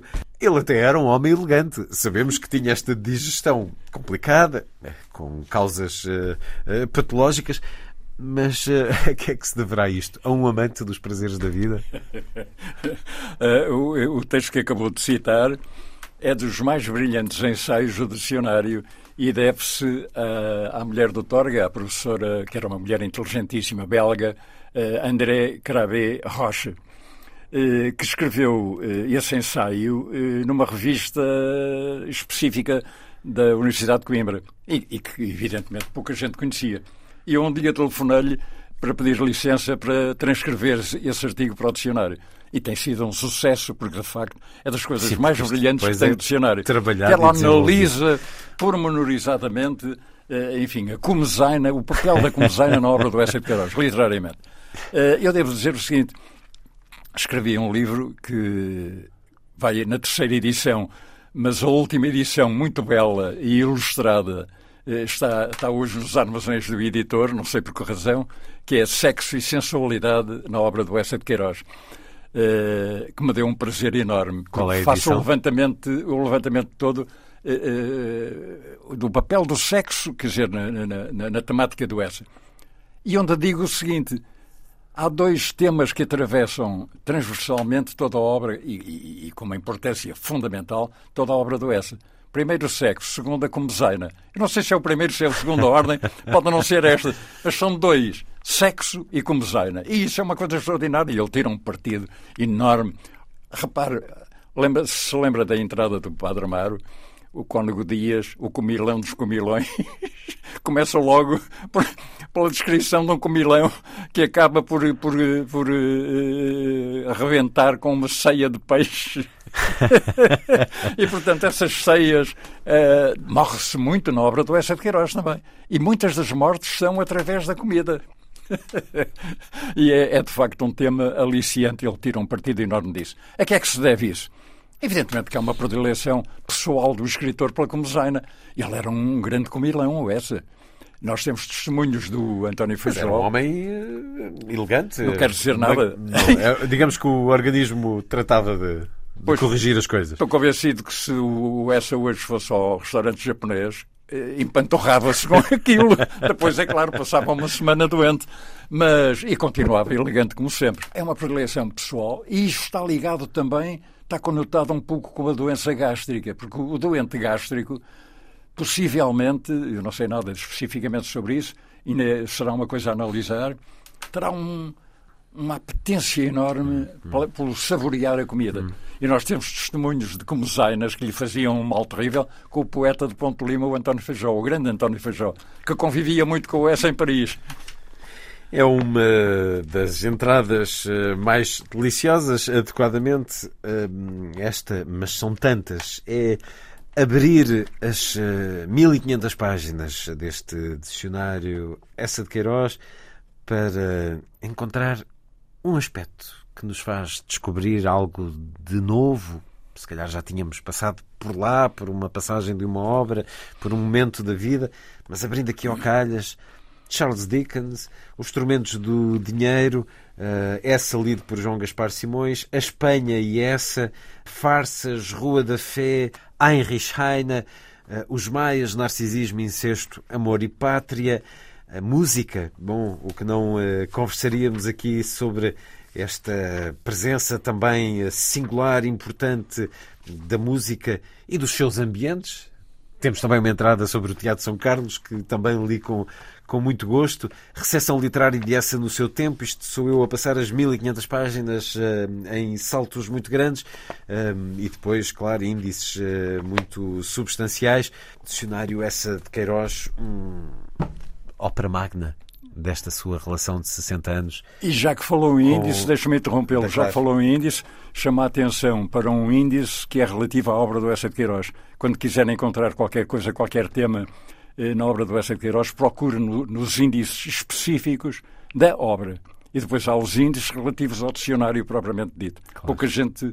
Mas não, mas é, é uma, uma ferramenta utilíssima, é uma ferramenta utilíssima para quem Exatamente. quer uh, ir ao encontro desta obra claro. que tem essa dimensão que já referiu, as 6, 6 mil, mil páginas, mais do que exato, tantos outros exato, consagrados exato. da época. Dicionário Essa de Queiroz, a ópera magna de uh, Alfredo Campos Matos, arquiteto, nasceu em 1928 e tem este convívio, eu presumo que esteja a falar com a pessoa que neste país, que no mundo mais saiba sobre essa de Queiroz. Permita-me perguntar-lhe qual é a obra de essa, a que regressa, aqui o verbo tem uma sonoridade adequada, a que regressa mais vezes. Eu regresso a tantas que é uma pergunta um bocadinho difícil de dizer. Talvez seja a Relíquia, em primeiro lugar, que foi a primeira obra que me fascinou, completamente fascinou. Era eu rapaz. Portanto, aquilo foi um deslumbramento, uma tal heresia. Uma epifania. uma tal heresia, um tal cómico, uma tal desenvoltura eh, fascinou-me enormemente. E é um livro riquíssimo, atenção, a Relíquia. Eh, não é só a crítica, de facto, à beatice estúpida, não é verdade? Que ainda hoje encontramos. Ainda hoje eu conheço titis em Portugal, a verdade é esta. Ora bem, depois os Maias, que é a obra mais rica dele. Há tanto nesta obra que, para a sorte de todos, está sistematizado, proposto, abordado no dicionário Essa de Queiroz. É como digo, cada página, onde quer que se abra, há uma linha que nos uh, puxa para um aspecto que nos passou despercebido na obra, naquilo que lemos de Essa de Queiroz e que nos convida. Dicionário Essa de Queiroz, organização, coordenação do arquiteto Alfredo Campos Matos, a edição impressa nacional Casa da Moeda. Arquiteto, muito obrigado por esta conversa na Antena 2. Eu agradeço a pertinência da sua entrevista. O arquiteto Alfredo Campos Matos deixou-nos no último dia 5 de janeiro aos 94 anos.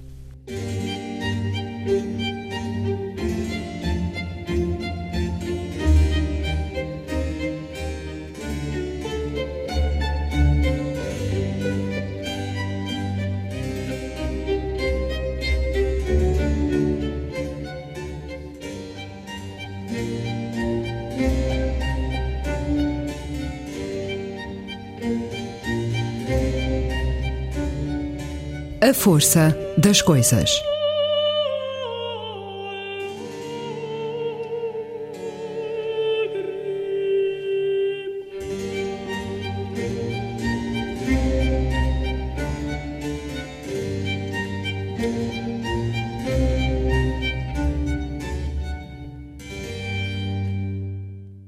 Nesta segunda hora, a conversa é com Cláudia Araújo Teixeira, a estreia literária com o romance Uma Vida Assim Assim.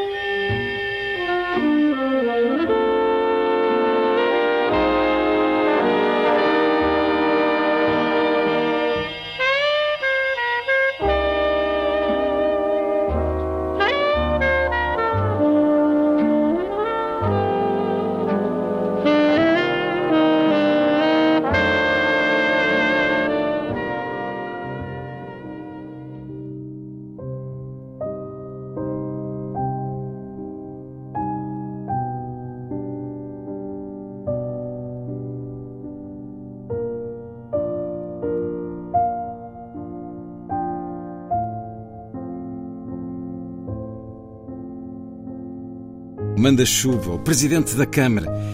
Já lhe servi rosbife. Gosta dele quase cru. Só falta ser um boi vivo, dizia enquanto ria da sua própria piada. Quem ouvia Fernando não sabia que era um conhecimento unilateral, fruto dos inúmeros banquetes e espaços de luxo onde trabalhava como empregado de mesa. Servir a alguém não dava sequer um início de conversa, mas isso não lhe interessava nada. Na sua cabeça, e dada a mestria com que executava a sua função, este contacto bastava para entrar na categoria de história. Uma história que fazia os guardiões das barcaças recreativas esbugalhar os olhos. Fernando falava com tanta certeza e conhecimento que não se discutia se o que dizia era ou não verdade. Estes homens, recipientes involuntários dos devaneios de Fernando, deixavam-no falar enquanto se deixavam fascinar pela filha dele, bonita como uma boneca de porcelana, feita com materiais nobres e com especial atenção aos detalhes. Cabeça levantada, olhos fechados e a sorrir, Cristina Maria deixava-se admirar e arrastar pela ondulação do lago.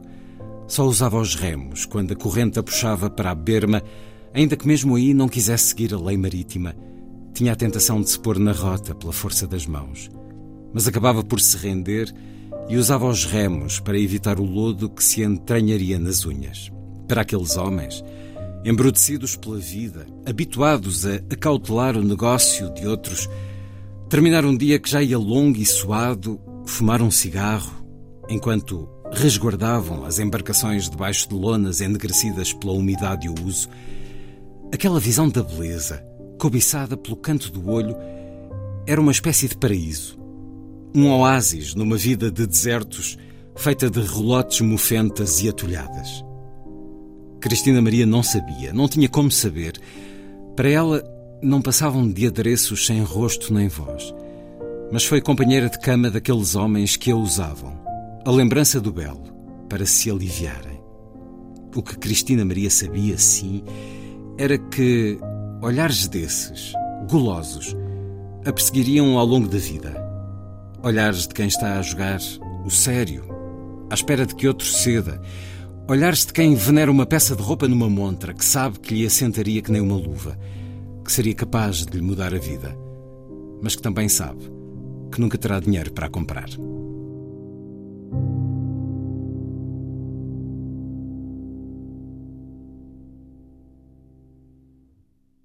E é um certo do romance Uma Vida Assim Assim, de Cláudia Araújo Teixeira, romance publicado pela ASA.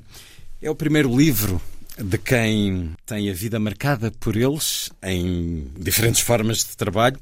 Bem-vinda à Antena 2, Cláudia Obrigada. Araújo Teixeira, que nos leva para um bairro camarário no Porto, para albergar os desalojados do Progresso no final dos anos 60. Aqui conhecemos esta personagem que acompanhamos no crescimento, Cristina Maria e o pai, a mãe, a avó, os irmãos, os colegas, os vizinhos. É uma galeria de personagens marcadas por este tempo, este tempo português e este lugar. Este livro é uma sociobiografia. Está-nos a contar a história de um bairro. Eu acho que o personagem principal é mesmo o bairro o bairro é a figura que marca a vida daquelas pessoas. Elas são marcadas por terem nascido num bairro que tem uma dinâmica muito própria, um bairro social e para quem provavelmente. Baseou-se em algum em particular? Baseei, sim. Eh, um bairro social. Eu, para quem conhece o Porto, e, o Porto é uma cidade que está perfeitamente dominada por bairros sociais. Isto é, tem imensos bairros sociais. Eu presumo que talvez seja a cidade com mais bairros camarários na, dentro da própria cidade, que surgiram no, no, no pós-revolução, ou antes um pouco, como um projeto social. Uh, sei lá, a estação da Trindade, quando foi construída, houve, houve necessidade de alojar aquelas pessoas. Então via este projeto de que na altura pareceria um bom modelo para aquelas pessoas colocá-los nestes bairros. Isto é, não as afastavam das pessoas que estavam habituadas a conviver, mas isto que parece às vezes coisa, uma coisa boa na, na teoria nem sempre se revela na prática, até porque se na altura isto era uma grande melhoria nas condições hum. de vida daquelas pessoas que viviam em ilhas, em casas com casas de banho comuns, comuns hum, passavam a ter uma casa de banho para cada para cada para cada apartamento, digamos assim, para cada para cada casa mas não deixavam de ser casas muito pequenas e com famílias que muitas vezes estávamos a falar de mais que um núcleo familiar. Eh, eram os pais, eram os filhos, os filhos dos filhos. Por isso, aquelas... Não havia aquele charme que hoje se atribui ao bairro, vida de bairro, usa-se até na publicidade. Porventura não havia, mas havia uma identidade, Exato. havia uma, uma relação de. uma ligação entre as pessoas. Sim, eu acho que os bairros sociais nessa altura havia muito esta. esta esta, esta comunidade, este sentimento de comunidade, porque os bairros eram autossuficientes. Tinham mercearias, tinham pessoas que entregavam leite às portas, o pão, a, o homem que vendia a fruta ia lá com uma carrinha, a, a vizinha de baixo que vendia as meias de vidro, a vizinha de lado que vendia a fruta. Isso também é retrato de um certo tempo. De um certo tempo, exato. Não só nos, nesse tipo de bairros. Exato. E, e, de uma certa... As pessoas sentiam-se seguras, porque toda a gente hum. se conhecia. Hum. Por isso Aí as crianças sim. brincavam muito na rua as pessoas sentiam-se à vontade para deixar as crianças vir para a rua, porque e até de trabalhar e não ter, como nós hoje, somos incapazes de deixar os nossos filhos sozinhos em casa. Deixamos num ATL ou deixamos com alguém, com uma EMA ou o que seja. Naqueles tempos, não. As crianças ficavam sozinhas porque alguma vizinha estaria por casa e trataria delas. Mas isso, a vida no bairro era uma coisa. Quando se passava por fora daqueles muros do bairro, havia esse estigma do bairro social. Uh, e para quem conhece e para quem. Nós somos todos um, preconceituosos. E houve sempre este preconceito do social. E no Porto isso notava-se bastante, pela formação até das próprias turmas nas escolas. Quando, provavelmente, não sei se os miúdos ainda fazem isso, provavelmente farão, mas nós tínhamos que preencher uma, uma ficha identificadora com a profissão do pai, da mãe, onde se vivia, e era quase como se as as crianças do bairro ficavam todas arrumadas na mesma hum. turma, normalmente. E haveria essa noção da parte delas? E eu acho que as crianças não tinham essa noção, até porque as crianças são muito, mais, são muito menos preconceituosas hum. do que são os adultos. Isto é, as crianças não têm esse preconceito. Não começam a fazer as distinções de classe à custa de sentirem por parte dos outros, vão aprender. Exato. Também essa aprendizagem acontece. Não, até porque eu acho que as crianças têm uma. Eu até conto aqui uma história uh, curiosa e tem a ver até com o meu filho que, que andava, jogava futebol num clube de, de bairro e um dia um colega dele pediu-nos para levar a casa, que morava efetivamente num bairro social. E o meu filho, que não vivia num bairro social, nós fomos lá ao miúdo e tinha uma piscina cá fora, uma piscina insuflável, tinha uma tenda, era verão, as pessoas todas cá fora, música alta. O meu filho disse-me, eu entreguei-nos o miúdo, viemos e disse, ai mãe, deve ser tão bom viver num bairro deve ser tão divertido. Eu percebo, porque nós vivíamos num apartamento, não é? Não tem graça nenhuma, ninguém faz tendas, ninguém Ali monta uma piscina. Muito mais livre. Ali é muito mais livre, os mitos estavam cá fora, brincavam, jogavam.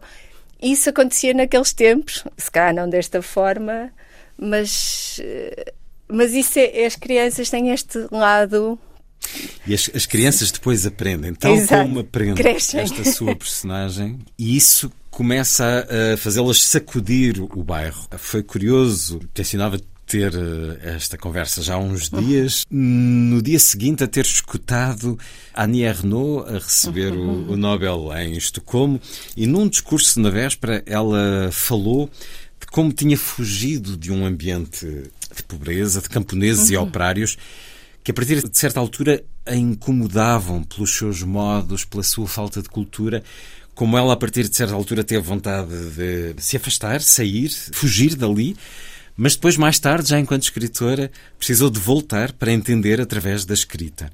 Ela disse que sente, e isso é óbvio lendo os livros dela, que são também relatos eh, de lugares e de, e de comunidades e de época, disse que queria, na literatura, reparar a injustiça social ligada à classe, hum. atribuída pelo nascimento. Disse ela: Vou escrever para vingar a minha gente. Neste seu romance, Cláudia Araújo Teixeira, há também aqui uma escrita com ganas de revolta, com vontade de combater injustiças? Sempre fui, sempre fui muito. Sou muito sensível ao, ao, que, se, ao que me rodeia. Sou muito sensível, nasci, nasci no Porto, vivi no Porto, fui criada por um pai comunista, por uma avó comunista, numa cidade que pouco é. E, e vivi sempre com esta, esta, esta consciência de classe uh, e que foi muito difícil.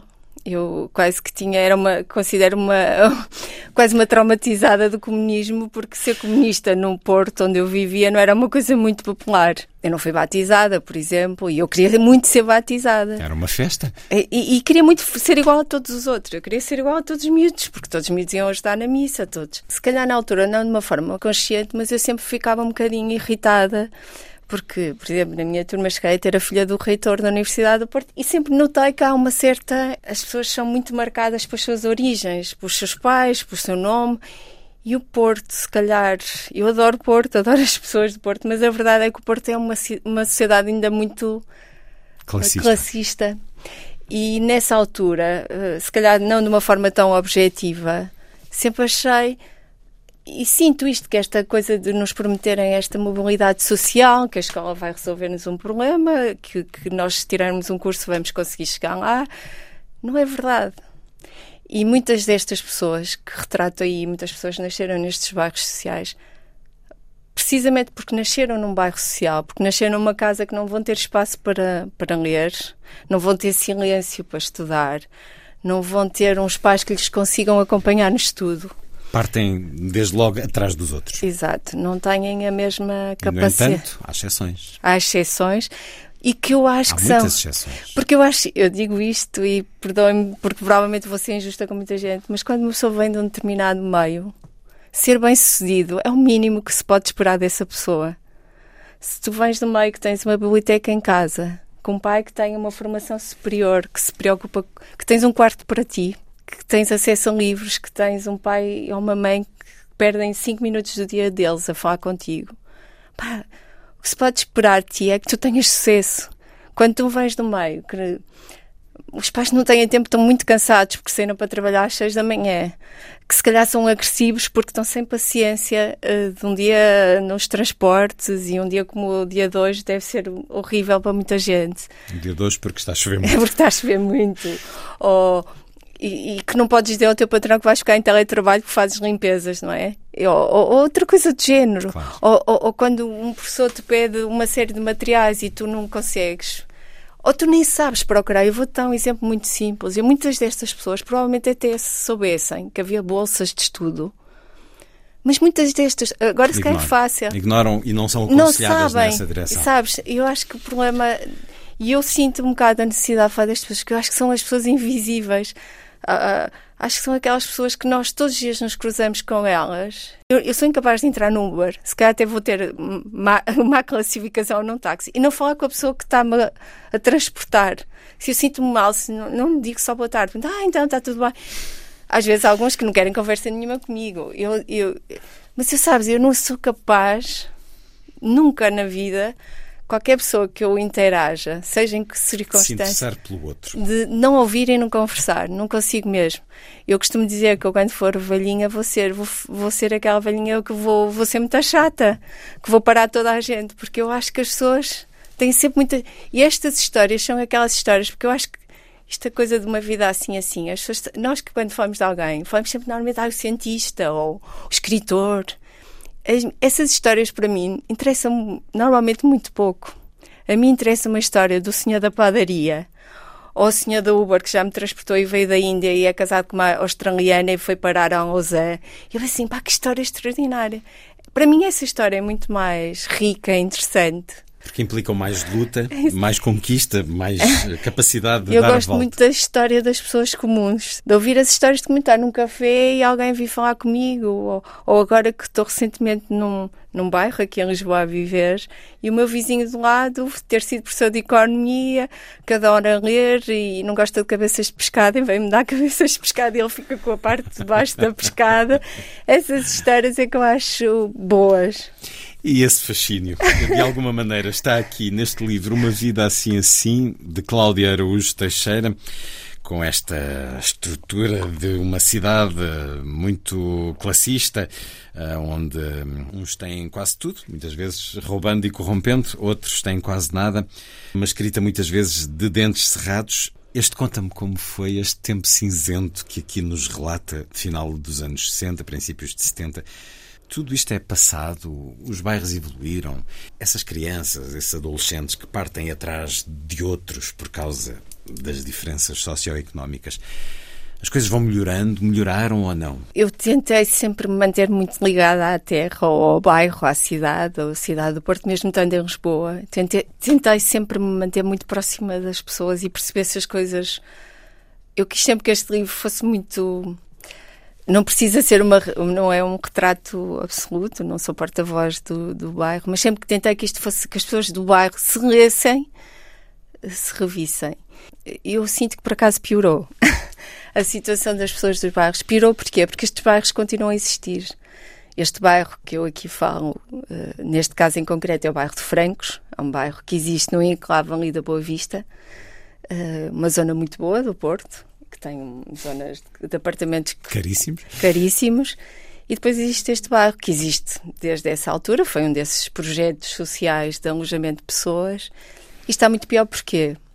Porque as casas, se na altura eram pequenas, mas eram um, um, paraíso comparativamente com as casas onde aquelas pessoas viviam, eram casas sem casas, como falamos, comuns e por aí adiante, fora, muitas delas. Neste momento, essas casas, e se na altura aquelas pessoas que foram para, para o bairro eram pessoas com profissões, muitas vezes eram com vidas normalíssimas, mas que as casas delas foram deitadas abaixo por algum motivo, então foram realojadas ali. Hoje em dia, normalmente quem vai para esse tipo de bairros, porque há vários tipos de bairros também, entretanto, há outros projetos sociais nesta, nesta ordem, são pessoas normalmente com problemas sociais muito graves. Há quase uma gentrificação daquela gente, no, no sentido em que estamos a falar de problemas de toxicodependência, muitas vezes. Portanto, há um sentido de gueto cada vez mais, mais acentuado. Mais acentuado. Eh, por exemplo, o bairro de Francos tinha uma escola primária no meio do, do bairro. Quem conhece Porto, duvido que alguém que não viva no bairro de Francos eh, coloque uma criança a estudar numa escola primária no meio de um bairro. O que quer dizer que aquelas crianças que já nascem num bairro vão Estudam estudar no num bairro. bairro. E com, ao mesmo tempo, nesse bairro, e sabe-se, é um, um sítio onde existe tráfico, droga, ah, aquelas crianças convivem desde muito cedo com realidades que poucos pais gostariam que as suas crianças convivessem. E acontece outra coisa, que é quando alguém tenta sair, por exemplo, uma criança que nasce num bairro desse, e isso, isso porque eu, eu mantenho ligações com essas pessoas. Se tu tentares escrever o teu filho morando num bairro, não naquela escola, mas noutra escola, porque não queres que ela continue, perpetue o ciclo isso é da possível por pobreza. lei, É possível, mas é difícil mas é difícil. Sim. porque o, o bairro marca. O bairro é um carimbo. O- a tua E se proveniência. calhar há quem pense que tua- é melhor não estragar, entre Exato. aspas, com É, possíveis exato. Não membros. misturar, não é? não misturar. E a verdade é que eu acho que isto é uma coisa que se sente. E sente, e, e, e a verdade é que nós todos achamos que.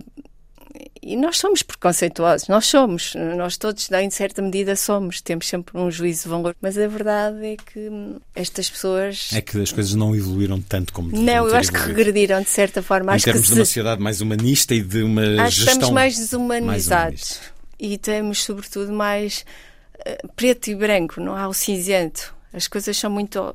São brancas ou são pretas, ou são. ou são para a esquerda ou são para a direita. com toda uma E tecnologia. a vida é degradê, não é? A vida é degradê. Há bons e maus em todos os lados, há pessoas.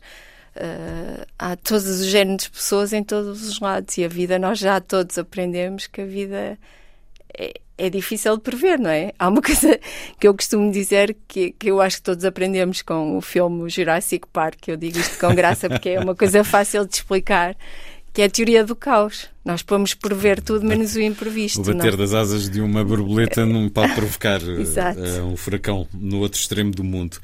Eh, a sua personagem, Cristina Maria, que nasce nesta família pobre de um, de um bairro, sente uma descrença muito grande de que alguma vez se possa libertar do bairro, que o lugar a marcará para sempre. O que é que ela procura? O que é que ela deseja? Eu acho que a Cristina Maria é um bom exemplo de muita gente que vive nos bairros, que é quando nós sentimos e nascemos num lugar e alguém nos diz que esse lugar não é o sítio onde nós temos que ficar, é muito difícil deixar de o fazer.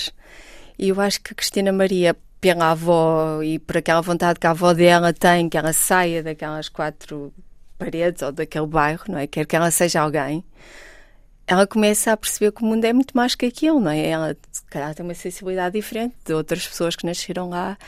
É uma pessoa que quer estudar, é uma pessoa que tem necessidade de aprender. eh, Primeiro porque tem características físicas também ajudam. E não se revê naquela.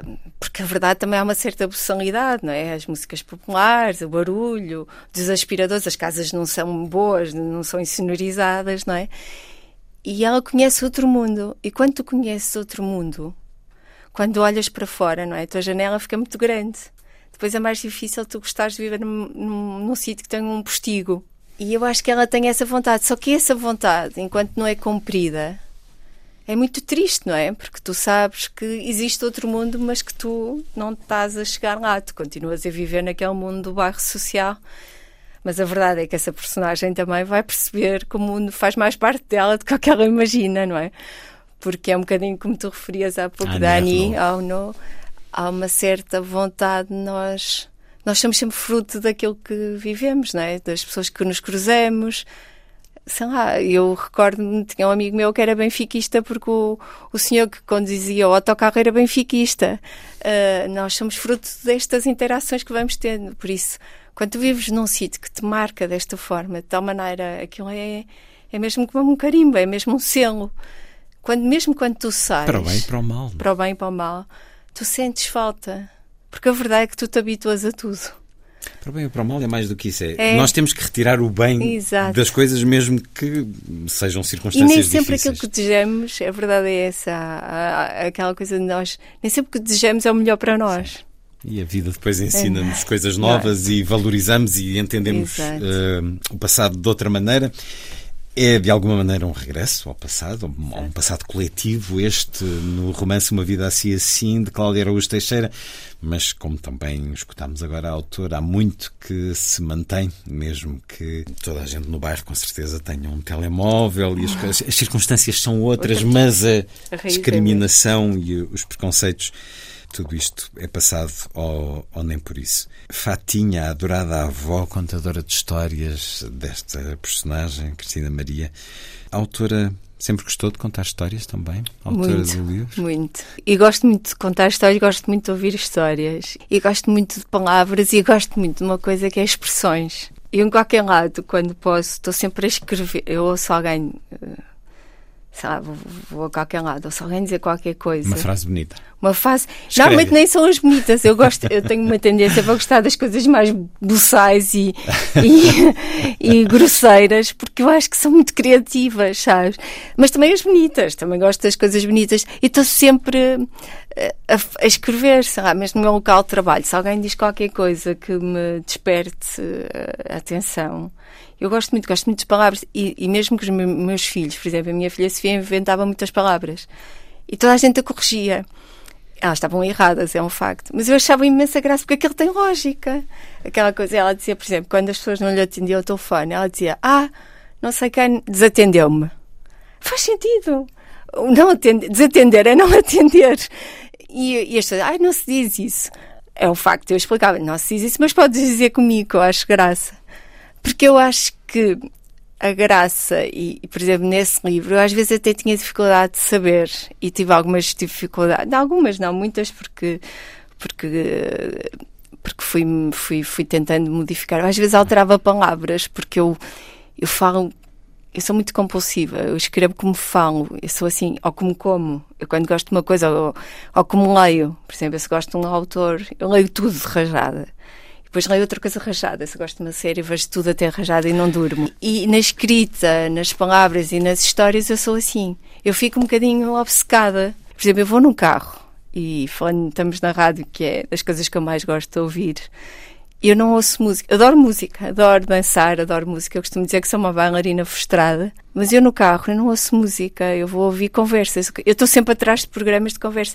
Para mim, a rádio é conversa. E e tem a ver com estas histórias. Eu gosto de ouvir, gosto de ouvir pessoas a conversar, gosto mesmo muito. Por isso, a Fatinha para mim é, era, é, era a pessoa que eu gostaria de ter ainda hoje em minha casa a contar-me histórias, porque eu acho que acho, acho que as histórias é que nos enriquece ouvir histórias e essas histórias são histórias de experiência, mesmo que sejam infabuladas. E eu, de certa forma, quase que partilho a minha, uma avó com a Fatinha, porque a minha avó era um bocadinho assim. Eu se dissesse, oh, olha, não imaginas, tropecei hoje na rua. Olha, há uns, há uns tempos, olha, também tropecei e estava ali muito tempo a contar uma história sobre ter tropeçado. Eu posso quase adivinhar que ela não, não, aquilo não existiu, não aconteceu. Mas eu adorava, adorava, e por isso as histórias, ouvir pessoas a falar, a conversar. Eu nem preciso participar, mas gosto de participar também. Mas posso ficar só a ouvir, que eu não me importo nada. E gosto muito. E, e é isso, eu, por exemplo, a rádio. Em casa tenho um rádiozinho de, de antena, que, que, foi a primeira coisa que comprei para a minha casa. foi um rádio. Uh, um rádio assim pequenino que eu estou a sintonizar sempre a tentar, estou a cozinhar e estou sempre a ouvir conversa. Às vezes não estou, isto é, o assunto não, às vezes nem me está a dizer muito. Mas estamos mas, à espera da surpresa mas que virá gosto. nessa conversa ou da história que virá nessa surpresas. conversa. Estava a, rádio, a contar a, a história. é muito esse livro aberto. Gosta de expressões e gosta também de ditados, de Muito. frases populares que, são, que vão pontuando os capítulos deste Sim. livro. Por exemplo, vamos aqui abrir. Em casa onde não há pão, todos ralham e ninguém tem razão. De boas intenções está o inferno cheio. Não adianta chorar sobre o leite derramado. São expressões eh, muito comuns. Parir é dor, criar é amor. Porque é que estruturou o livro desta forma?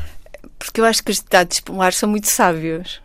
Eu acho que os ditados, e eu sei que toda a gente vai ter cá sempre um ditado para uma coisa, mas eu acho mesmo, acho Há para uma coisa e para o seu contrário. Isso, o seu contrário. Mas eu acho que há ditados que são muito sábios.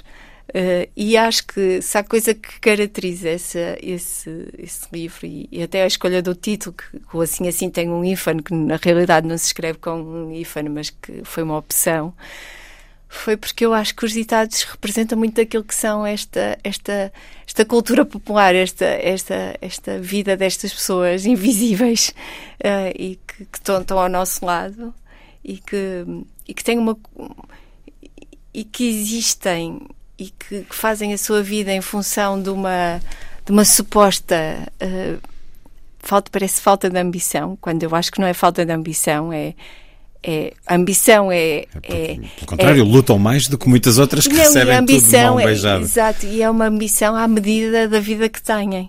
É, a- é medida daquilo de saberem se vão ter dinheiro para ter comida Hum. E no muitas final. vezes há a ambição que se projeta sobre os exato. filhos. e Na que se- esperança de que os filhos cresçam e sejam mais do que e tenham mais do que aquilo que eles Exato, e, e- e sim, eu acho que há esta vontade sempre de os filhos têm que ser melhores que nós, têm Hum. que fazer mais que nós. Nós queremos que eles sejam, que não tenham a nossa vida, queremos que eles sejam melhores. Acho que queremos sempre que eles façam mais ou sejam mais que o que nós fomos, independentemente do que isso signifique.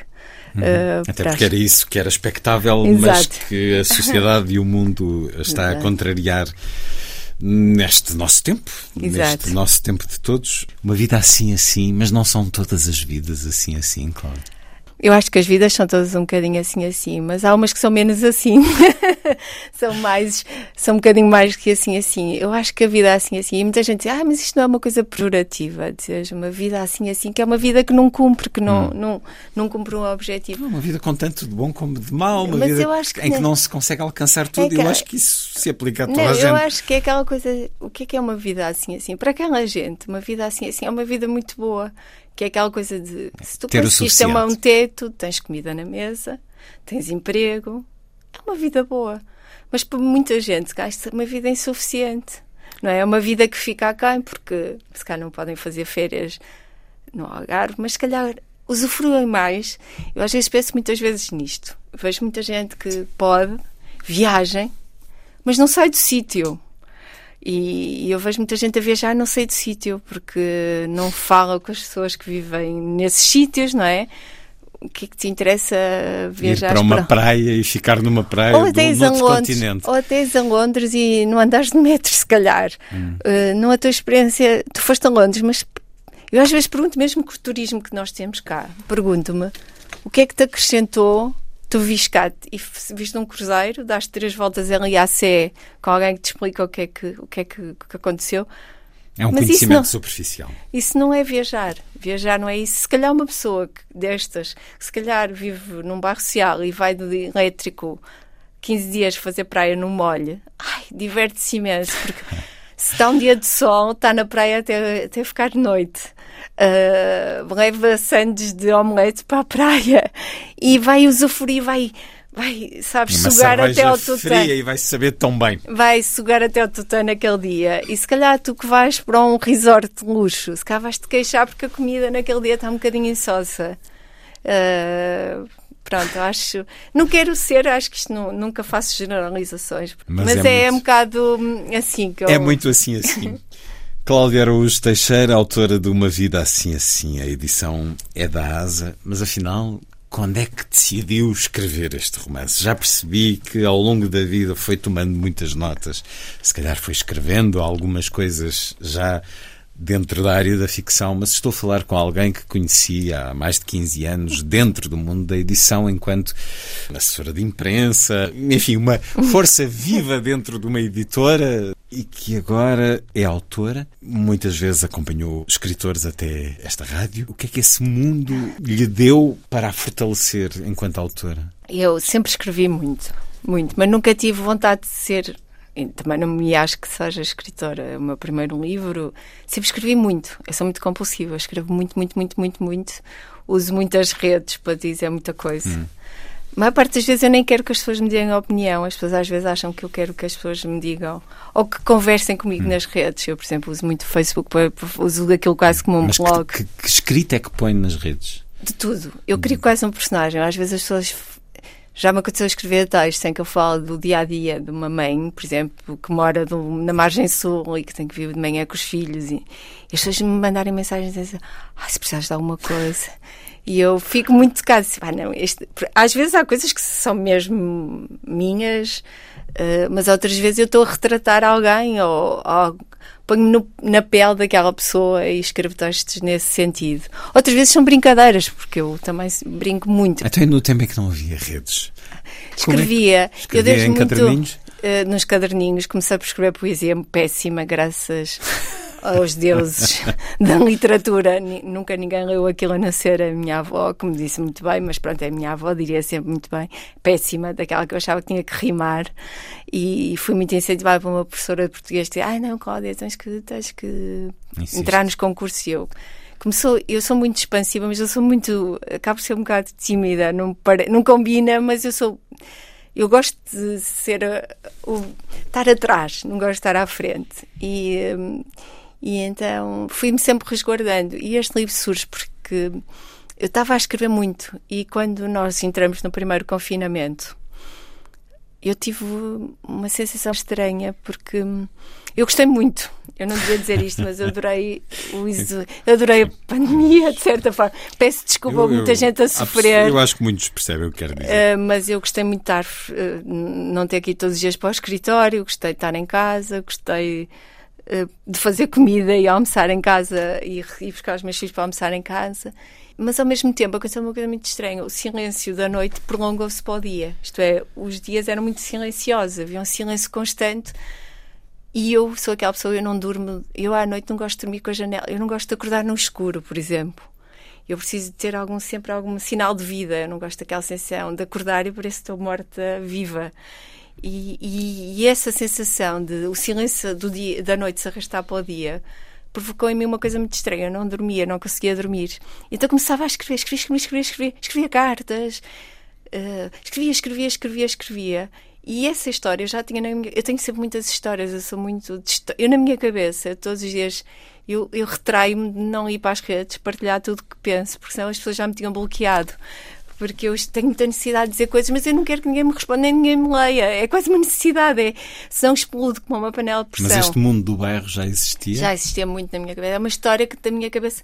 Já existiam textos escritos sobre não, o bairro? Não, não existia não? nada escrito na minha cabeça. Eu nunca tinha pensado. Então surge de onde?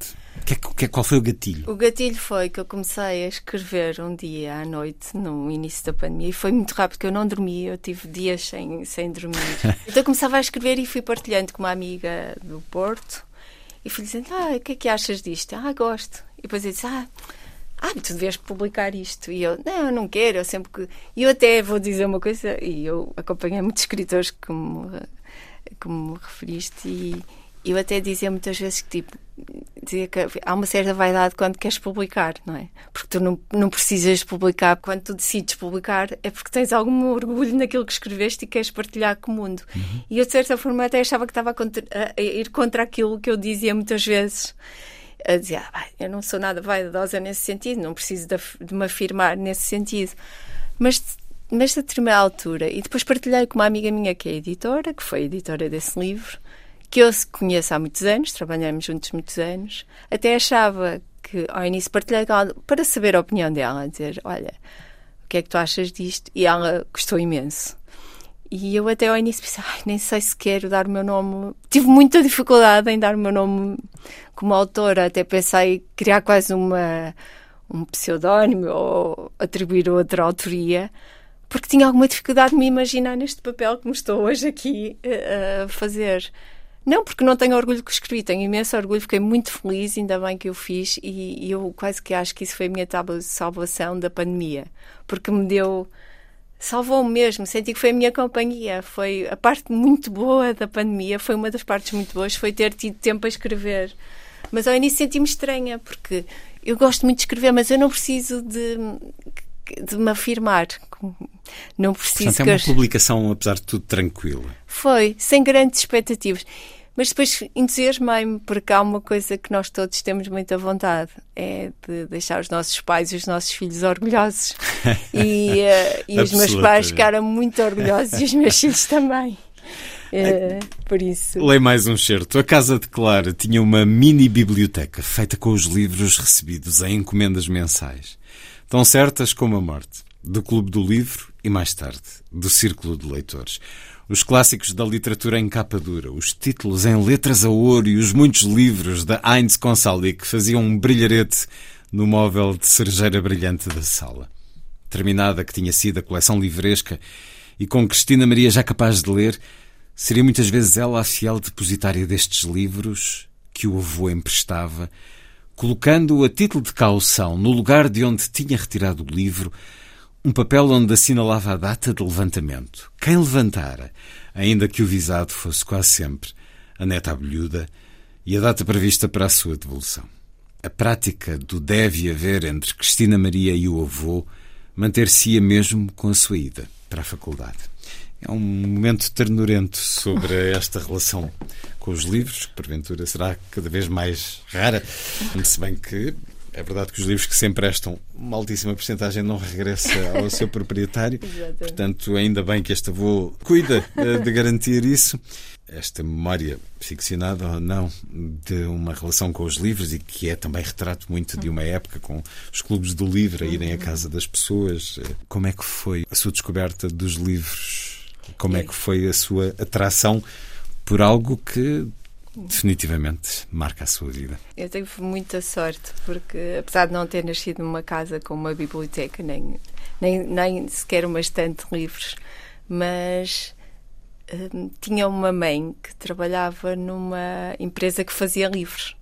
Hum, que imprimia exemplares, uh, livros, sobretudo banda desenhada, e da Alice Vieira, curiosamente.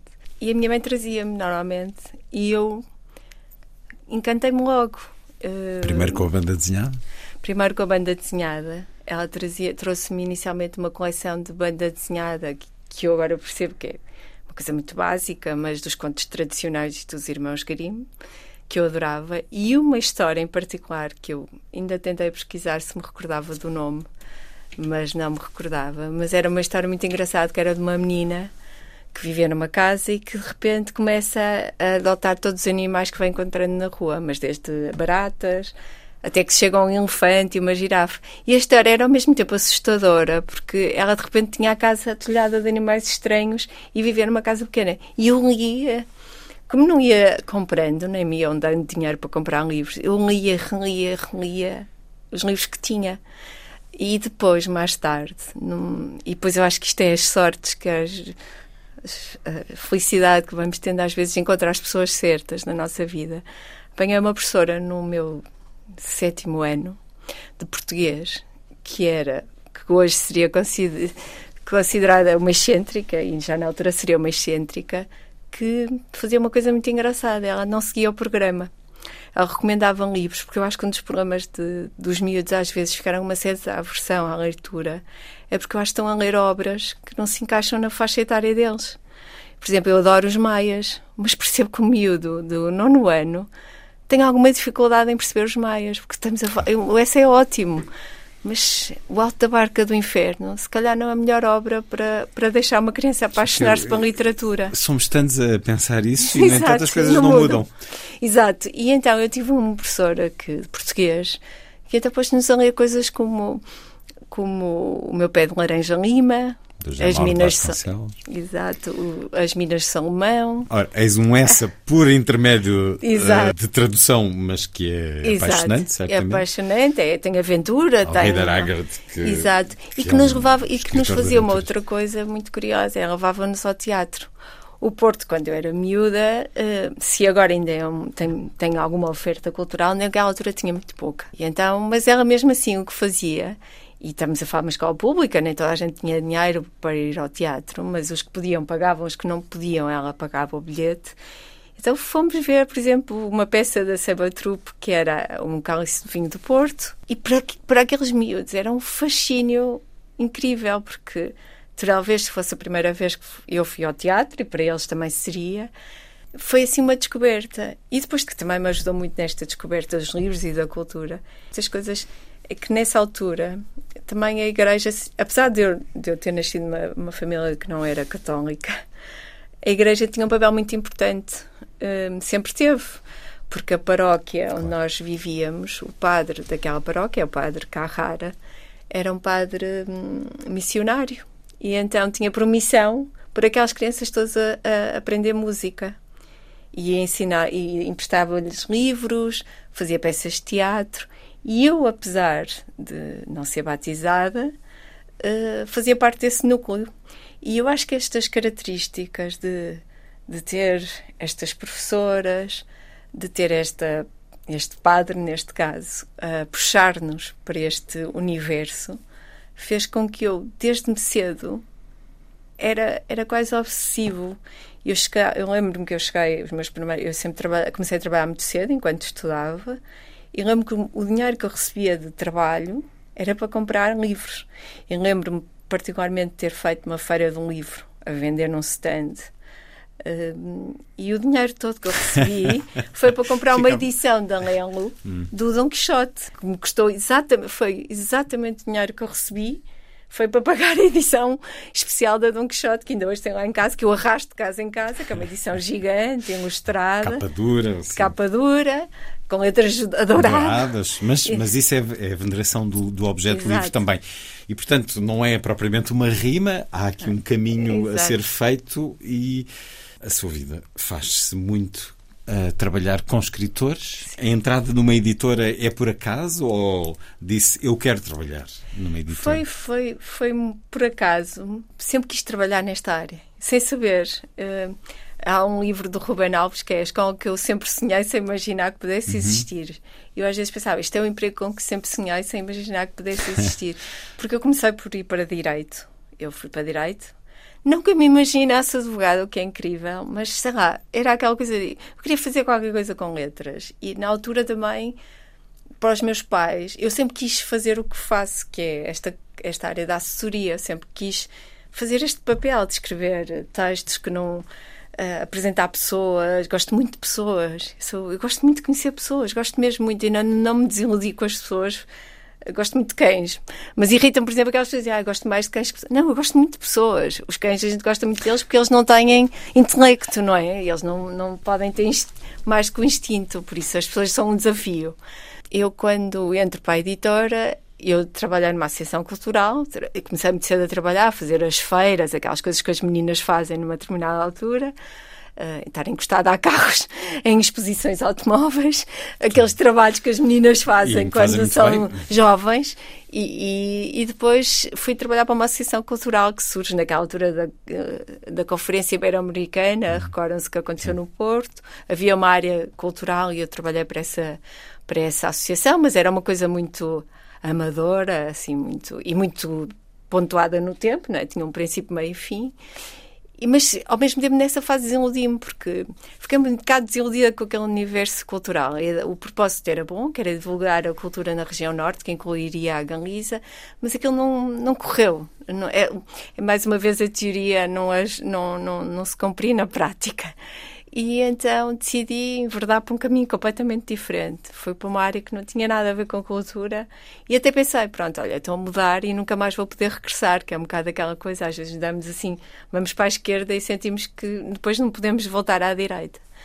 Curiosamente, nesse sítio onde eu estive a trabalhar, que não tinha nada a ver com cultura nem com livros, conheci uma pessoa que foi trabalhar para uma editora, que cruzamos muito pouco tempo mas que nós, no pouco tempo que nos conhecemos, falávamos muito de livros e ele sabia que eu ia comprar sempre muitos livros, sabia sempre todos os livros que saíam, sabia os autores, uh, informava-me muito sempre sobre, sobre isso, andava sempre com as revistas, fazia, colecionava os independentes todos, colecionava as revistas capa, colecionava tudo que pudesse. Juntava imenso dinheiro para ir à feira de um livro, aquelas coisas todas. E quando ele foi para, para essa editora, houve uma oportunidade uh, para ir trabalhar lá para, para a assessora de imprensa.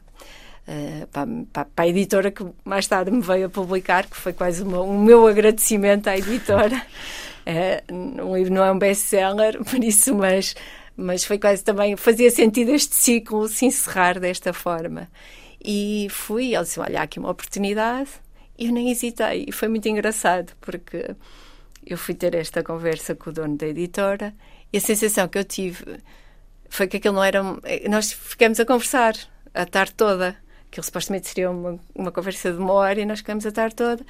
E, e ele depois disse: Não, então e eu tinha-me dito assim: ai, nunca sei dizer à primeira. Eu sou muito bem malhada, fiz aquele ar muito. Ai, depois eu digo-lhe alguma coisa, mas eu só não fiz um flick-flack mortal, porque, pronto, também não tinha flexibilidade para tal e era capaz de correr mal. Mas saí de lá com aquela coisa: ai, devia ter dito logo sim, ele ainda vai arranjar alguém no fim de semana. Claro que segunda-feira às nove disse: ah, sim, sim, quando é que eu começo? E foi aí que tudo começou. Começou e é uma, uma relação que já vai muitos anos, já tivemos um divórcio, não é? Tive algum tempo afastado desta área de uma forma tão direta, uh, mas sempre com um olho, como se costuma dizer assim, um olho no, neste mundo. Nunca consegui, nunca me consegui libertar. Tentei, confesso que uma altura que pensei, bem, mas eu não sei fazer mais nada do que isto pensei mesmo, tipo, ah, mas eu agora não sei fazer mais nada. Não... Isso são interrogações perfeitamente normais. Esteve na ASA durante muitos anos, muitos anos e, e, numa altura em que a ASA tinha um grande ímpeto literário eh, de, de, de publicação, que autores marcaram no conhecimento direto, porque a questão de dizermos muitas vezes, se calhar é bom não conhecermos o ah, autor ah, sim, de uma obra que apreciamos, é o mais ajuizado. Mas a verdade é que muitos autores são igualmente pessoas, enfim, normalíssimas, isso é, é, bom dizer. E talentosas. Pessoas normalíssimas, Sim. mas que dão também algo enquanto pessoas. Quem é que a marcou particularmente hum, nesses conhecimentos? Eu, sou uma, eu costumo dizer sou uma felizarda, sou mesmo uma felizarda. Tive, claro, autores que eu gostei menos. Nunca tive o azar de encontrar autores que eu detestasse ou que não gostasse. Houve alguns que eu, depois de os conhecer, nunca mais os voltei a ler, porque é muito difícil dissociar para mim o autor da obra. Mas eu tive mas a então sorte. não gostou. Exato. então, nesse gostei caso, menos. Não, gostou. não gostei, mas a maioria eu gostei e, muito. E se calhar algumas pessoas ficariam surpreendidas. Exato, exato. Uh, mas muitos gostei e curiosamente, e digo já assim, não tenho qualquer problema, porque gosto mesmo deles, porque foram pessoas que me marcaram pela generosidade. O meu trabalho foi muito bem sucedido por causa deles. Hum porque eu acho que o autor, em mais que tudo, o autor, se não for ele próprio um, um parceiro, um disponível para o jornalista, um profissional, porque é verdade que pode-se ter a melhor assessora do mundo se o autor não cooperar, não vale a pena. E pode escrever o melhor livro e Nada não acontece. Mas, por exemplo, o Pão foi um autor que eu adorei receber e, e foi. Aprendeu com ele? Aprendi com, com ele. Aprendi primeiro porque eu acho que o Pão era um profissional incrível, um, um escritor que eu gosto, já gostava de ler os livros dele e percebi, ao início até estranhei, porque, por exemplo, o Pão os autógrafos que dá é só o nome dele. Mas depois eu percebi porque ao início até fiquei assim um bocado tipo, ai que desagradável, as pessoas estão sempre à espera um bocadinho mais. Mas eu depois percebo, é difícil dar mil autógrafos de uma vez se vamos escrever um texto. E aprendi porque depois era uma pessoa que, muito generosa, com uma pessoa que, uma pessoa normal, que tem uma família e que falava da filha como eu poderia falar de, dos meus, que tinha um orgulho imenso na filha um, e na mulher, uh, que também é escritora, Sirius Stved, e que e que falava da vida dele, que, que, os amigos dele não são os meus seguramente, porque estamos a falar de pessoas como o Don DeLillo e o David é, Byrne. É, uma realidade nova-iorquina. Mas como se eu estivesse a falar da minha amiga Carla, do uhum. meu amigo António, e depois com uma generosidade muito, muito boa, porque ele tinha uma consciência de achar que o meu trabalho tinha sido muito bom e sempre que vinha a Portugal convidava-me para, para me encontrar com ele, para estar eu e o editor. Uh, com esta consciência de que nós tínhamos ajudado muito ao trabalho dele, a, a, ao ele ser um autor conhecido cá em Portugal. Outro, o Pérez Reverte, é outro que eu tenho uma admiração incrível por ele. Acho um, um profissional. Mais uma vez, eu estou a usar muita palavra profissional, mas porque eu acho que às vezes as pessoas acham há certo, uma certa uma certa ideia idílica, idílica romanceada o trabalho editorial. O trabalho editorial é um trabalho como o outro, não é? Tem, tem regras e, e ajuda muito a ter autores profissionais. E, o, por exemplo, o Pérez Riberte, e recordo-me a altura de uma, uma reestruturação e uma editorial ter passado por muitas nos últimos tempos, ele fez questão de vir a Lisboa uh, para quase, quase uma recomendação no LinkedIn ao vivo, dizendo que, que, o, que o, trabalho dele devia, eu, o trabalho dele em Portugal se devia muito ao meu trabalho. O que é exageradíssimo, mas. Mas que mostra. Mostra, estamos a falar de um autor que faz 500 mil exemplares de tiragem, não é? Tem mais que fazer. Eh, e, e, até porque durante muito tempo ele nem vinha a Portugal, não fazia promoção em Portugal, depois começou a vir Uh, com o tá. Cemitério dos Barcos Sem Nome. Sim. E acho que foi quando nos conhecemos, tenho ideia. Tábua de Flams também, é, Exato. Uh, e mais, esses dois eu já esperava. E mais? Sei lá, uh, Catherine Mier, que talvez muito pouca gente se recorde. É, que escreveu é... um livro chamado A Vida Sexual de, de Catherine, Catherine E que eu gostei muito dela, gostei muito dela, francesa. Uhum Uh, mas gostei imenso dela porque achei que o livro, para quem leu, aqui é um retrato cru, cru, muito cru, do maio de 68, uh, cheio de descrições. Uh, aquele não, não chega, aquele não é erótico, aquele é pornografia pura. Uh, e é difícil para, para quem não viveu maio de 68, como é o meu caso, perceber até muitos daqueles relatos. E depois uma pessoa conversa com aquela pessoa e percebe que aquilo é de uma delicadeza e de uma doçura gostei muito de a conhecer. Como gostei muito de conhecer o, o Derzo, do Asterix. Também são pessoas que uma pessoa olha para eles, de uma, quase que os nós próprios também os colocamos num certo pedestal, não é? Nós pensamos, o Derzo é... Sim, mítico, quase. É mítico, quase que nem nos atrevemos a conversar com estas pessoas, porque elas já estão na categoria dos deuses. Depois percebemos que são capazes de ter conversas connosco sobre o cabeleireiro, a pessoa que lhe faz a barba e sobre a filha. E essa parte é boa. E percebemos que são pessoas que também têm histórias muito parecidas com as nossas. E sei lá, e também me esqueci da primeira, que foi a primeira autora que eu recebi, que, que, trabalhei, que foi a Laura Esquiva. A Laura Esquivel foi para mim uma experiência muito dura, porque eu tinha 20 e poucos anos. A Laura Esquivel já estamos a falar no pós, como água para chocolate. Sim, já com esse reconhecimento. Quando uh, publicou foi, A Lei do Amor. Isso, foi quando publicou Tão Veloz como o Desejo. Ah, foi, ainda foi posterior. Tem uma capa tão, tão bonita. Exato. E que eu conheci e fiquei, gostei imenso dela. Achei uma mulher linda, linda, hum. mexicana, aquele ar assim todo exótico, alta. Eu com 20 e poucos anos ia olhar para ela fascinada. E depois perceber que ela era uma mulher tristíssima, infelicíssima, porque. Hum, tinha sido casada e contou-me uma uhum. coisa que naquela altura foi duríssimo eu ouvir, que foi ela quando editou como água para quase que foi aquele sucesso incrível e depois incrível. o filme sim depois o filme que foi realizado por, por o ex-marido dela na altura e o que ela me contou, contou-me a mim e ao editor, isto é público, por isso não vou fazer aqui nenhuma, nenhuma revelação de um segredo, foi que, que o marido ou o ex-marido lhe roubou os direitos, isto é, um livro mais bem sucedido dela, os direitos foram roubados pelo marido, isto é, ela não, não tinha praticamente direito sobre a obra, porque ele tinha ficado e tinha se divorciado dela para ficar com uma, atriz do filme. E uma coisa que ela dizia, e tu olhavas para ela e era uma mulher, a hora escreveu, era uma mulher lindíssima, lindíssima mesmo. Elegante, alta, sim, assim, mexicana, sim. assim, exótica. Cheguei a entrevistá-la também. Sim. E espero voltar a fazê-lo. Exato. E, e ela a dizer-me que ele lhe disse na altura da separação, e aquilo para mim foi muito triste. Foi ele dizer que quando se separou que precisava de sentir o toque de uma carne, de, da pele jovem.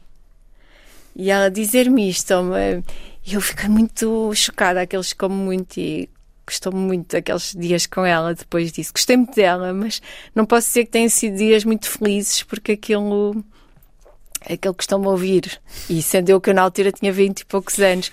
Mas pensava assim, eu achava-me sem graça nenhuma, eu achava mesmo.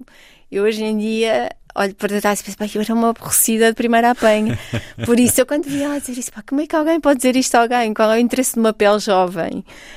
Um, e, um, e, pronto, mas eu, eu acho que aprendi muito, aprendi muito e aprendi sobretudo. E também há pessoas sem ser escritores, sei lá, como editores, o Manuel Valente foi uma pessoa muito importante na minha vida. Eu acho que tive muita sorte. E, e depois eu acho que também comecei a minha atividade profissional e numa altura muito particular. Na altura ainda havia crítica literária muito forte. E a perguntar-lhe sobre isso, nestes É. vinte e poucos anos de experiência que tem, o que é que mudou na forma como sente que os média, a sociedade, responde à, à chegada dos livros, à presença dos autores? Os média mudaram muito desde há 20 e tal anos, quando havia vários suplementos Uhum. culturais e revistas especializadas. Por outro lado, hoje há toda uma dinâmica de redes sociais e se calhar um blogger, uma- um jovem de 21 anos ou 19 anos pode ser um meio importante para uma Exato. editora. Eu comecei nesta área em que a crítica era fundamental, não é? Estamos a falar de uma altura que ainda o Eduardo Prado Coelho fazia crítica, a Maria Teresa Horta, o Ápio Sotomayor, o Turcato Sepúlveda, o António Carvalho, havia o Mil Folhas, havia... Os meus livros, havia os meus coisa. livros, hum, havia, uma, havia mesmo. Isto é, nós tínhamos agendas de imprensa, quase que um autor não precisava de ser ótimo para ter Uhum. uma agenda de imprensa muito preenchida. Hoje em dia, mesmo que o autor tenha uma agenda de imprensa preenchida, nos Porque meios eu acho que continua a ter, ter. até porque há uma grande dinâmica em termos Exato. de jornais, online. A verdade é que eu acho que mudou muito no sentido que as redes sociais passaram a ter mais importância, muitas vezes, para alguns livros do que os meios tradicionais. Especialmente para um público mais jovem e Jovem. adulto. Eh, há muita gente a, a criar e a falar de livros nas redes, a ter um papel muito importante no aconselhamento de livros. E eu vejo movimentos como o Book Gang, que eles recomendam e, e- percebe-se o efeito que têm na- nas vendas, por exemplo. Percebe-se que há ali movimentos e nós não, às vezes não percebemos porque é que aquele livro está a correr bem.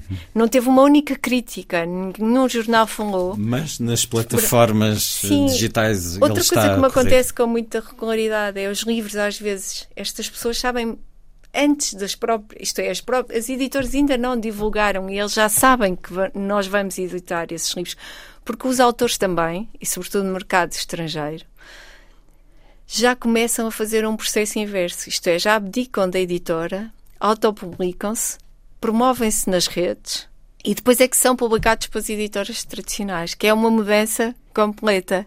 Isto é, o papel da editora está também a ficar aqui. Acho que também vamos ter que repensar um bocadinho este, este modelo, porque há muitas autoras, muitas mesmo, sobretudo estas autoras dos tops, e que, que escrevem em função, eu digo, do soundbite, é um bocado em função do Twitter, das tendências do Twitter e das trends do Google, que vão atrás dessas tendências, escrevem, constroem a sua imagem nas redes e depois são publicadas. E só depois de serem publicadas ou serem conhecidas nas redes, e lá fora, ainda havia uma discussão no outro dia sobre isto, é muitas editoras estrangeiras já perguntam quantos seguidores tu tens nas redes antes, Antes de de, se publicar. publicar. Isso é uma mudança muito complexa. Muito complexa mesmo. Muito complexa e muito difícil. extrai, já, já foge Porque não estamos a falar deste. Um autor não tem que ser um influencer, nem tem que ser um youtuber. Pode ser Estamos- um ermita, na realidade. Não, não, não precisa, não devia precisar. Até pode precisar e, e pronto, e tem que estar lá. Mas nem todos os livros são se coadunam com um TikToker, não é? Nem todos os livros são capazes de ser promovíveis no TikTok, não é? E eu acho que estamos a viver aqui um período complexo, porque depois há todo, quase também os autores, pois, claro, eu percebo, todos nós queremos chegar ao maior número possível de pessoas, mas há autores que se percebe que não é possível, não há aqui um, um limite para aquilo que acontece. Mas eu acho que há uma grande dinâmica nas redes e, por um lado, fico contente, porque às vezes também sinto que nos meios tradicionais, e eu que faço ainda assessoria de imprensa, pondo-me agora de um lado da assessora mais que da autora, é que muitas vezes também há um tipo de autores que são. Mas isso é normal, eu estou a dizer isto e não é uma crítica, acho que acontece cá no cinema, no teatro e por aí adiante. Há uma série de autores que já há uma, uma boa vontade natural dos meios. Isto é, escrevam o que escreverem. Tem um lugar Hoje- garantido. E há outros que têm muita dificuldade em chegar lá, que são muito pouco, têm muito pouco espaço. Uh, são, é muito difícil porque acaba também o mundo editorial ser um, às vezes um meio fechado. Há um grupo fechado Fechado, que faz a festi- certas ligações. sim. Exato, que faz festivais e não sei. E depois há um ou outro que consegue furar. Mas não é fácil. Por isso eu percebo também que depois às vezes este escape das redes sociais seja tentador. Porque a verdade é que há uma grande dinâmica. Eu posso, assim, de repente, identificar mais de 20 contas de Instagram que falam de livros e até de livrarias que fazem lives e entrevistas. Eles próprios já sentem necessidade, as editoras, de se colocar no papel do, do meio, de se os meios não me dão espaço, então tem que ser eu a criar esse espaço. Por isso, acho que estamos a viver aqui um momento que já houve outros autores, e eu recordo-me de uma autora que se autopublicou na Amazon, estou-me a recordar agora uma portuguesa, que se autopublicou na Amazon e depois de ter sucesso enquanto autopublicação, autoedição na Amazon, foi publicado numa editora tradicional Sim. portuguesa. Recordo-me disso também. Sim. É um mundo fascinante, é um mundo continua com grandes vivo, transformações. E a sua vida passou muito pelos livros até chegar aqui a este ponto de escrever uma vida assim assim, a chancela da asa acima de tudo, uma mulher cheia de histórias que, cumprindo esse desígnio de Sherazade agora, as coloca em papel. Cláudia Araújo Teixeira, uma vida assim assim. Muito obrigado por ter vindo à Antena 2. Obrigada, eu.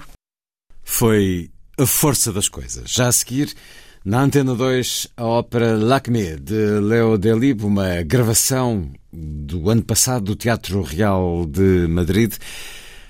Assim, obrigado por estar com a rádio. Um bom dia, bom fim de semana.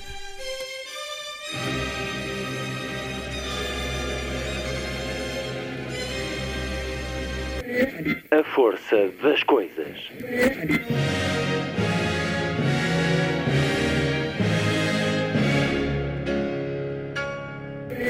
Welcome to the 109th last night of the proms.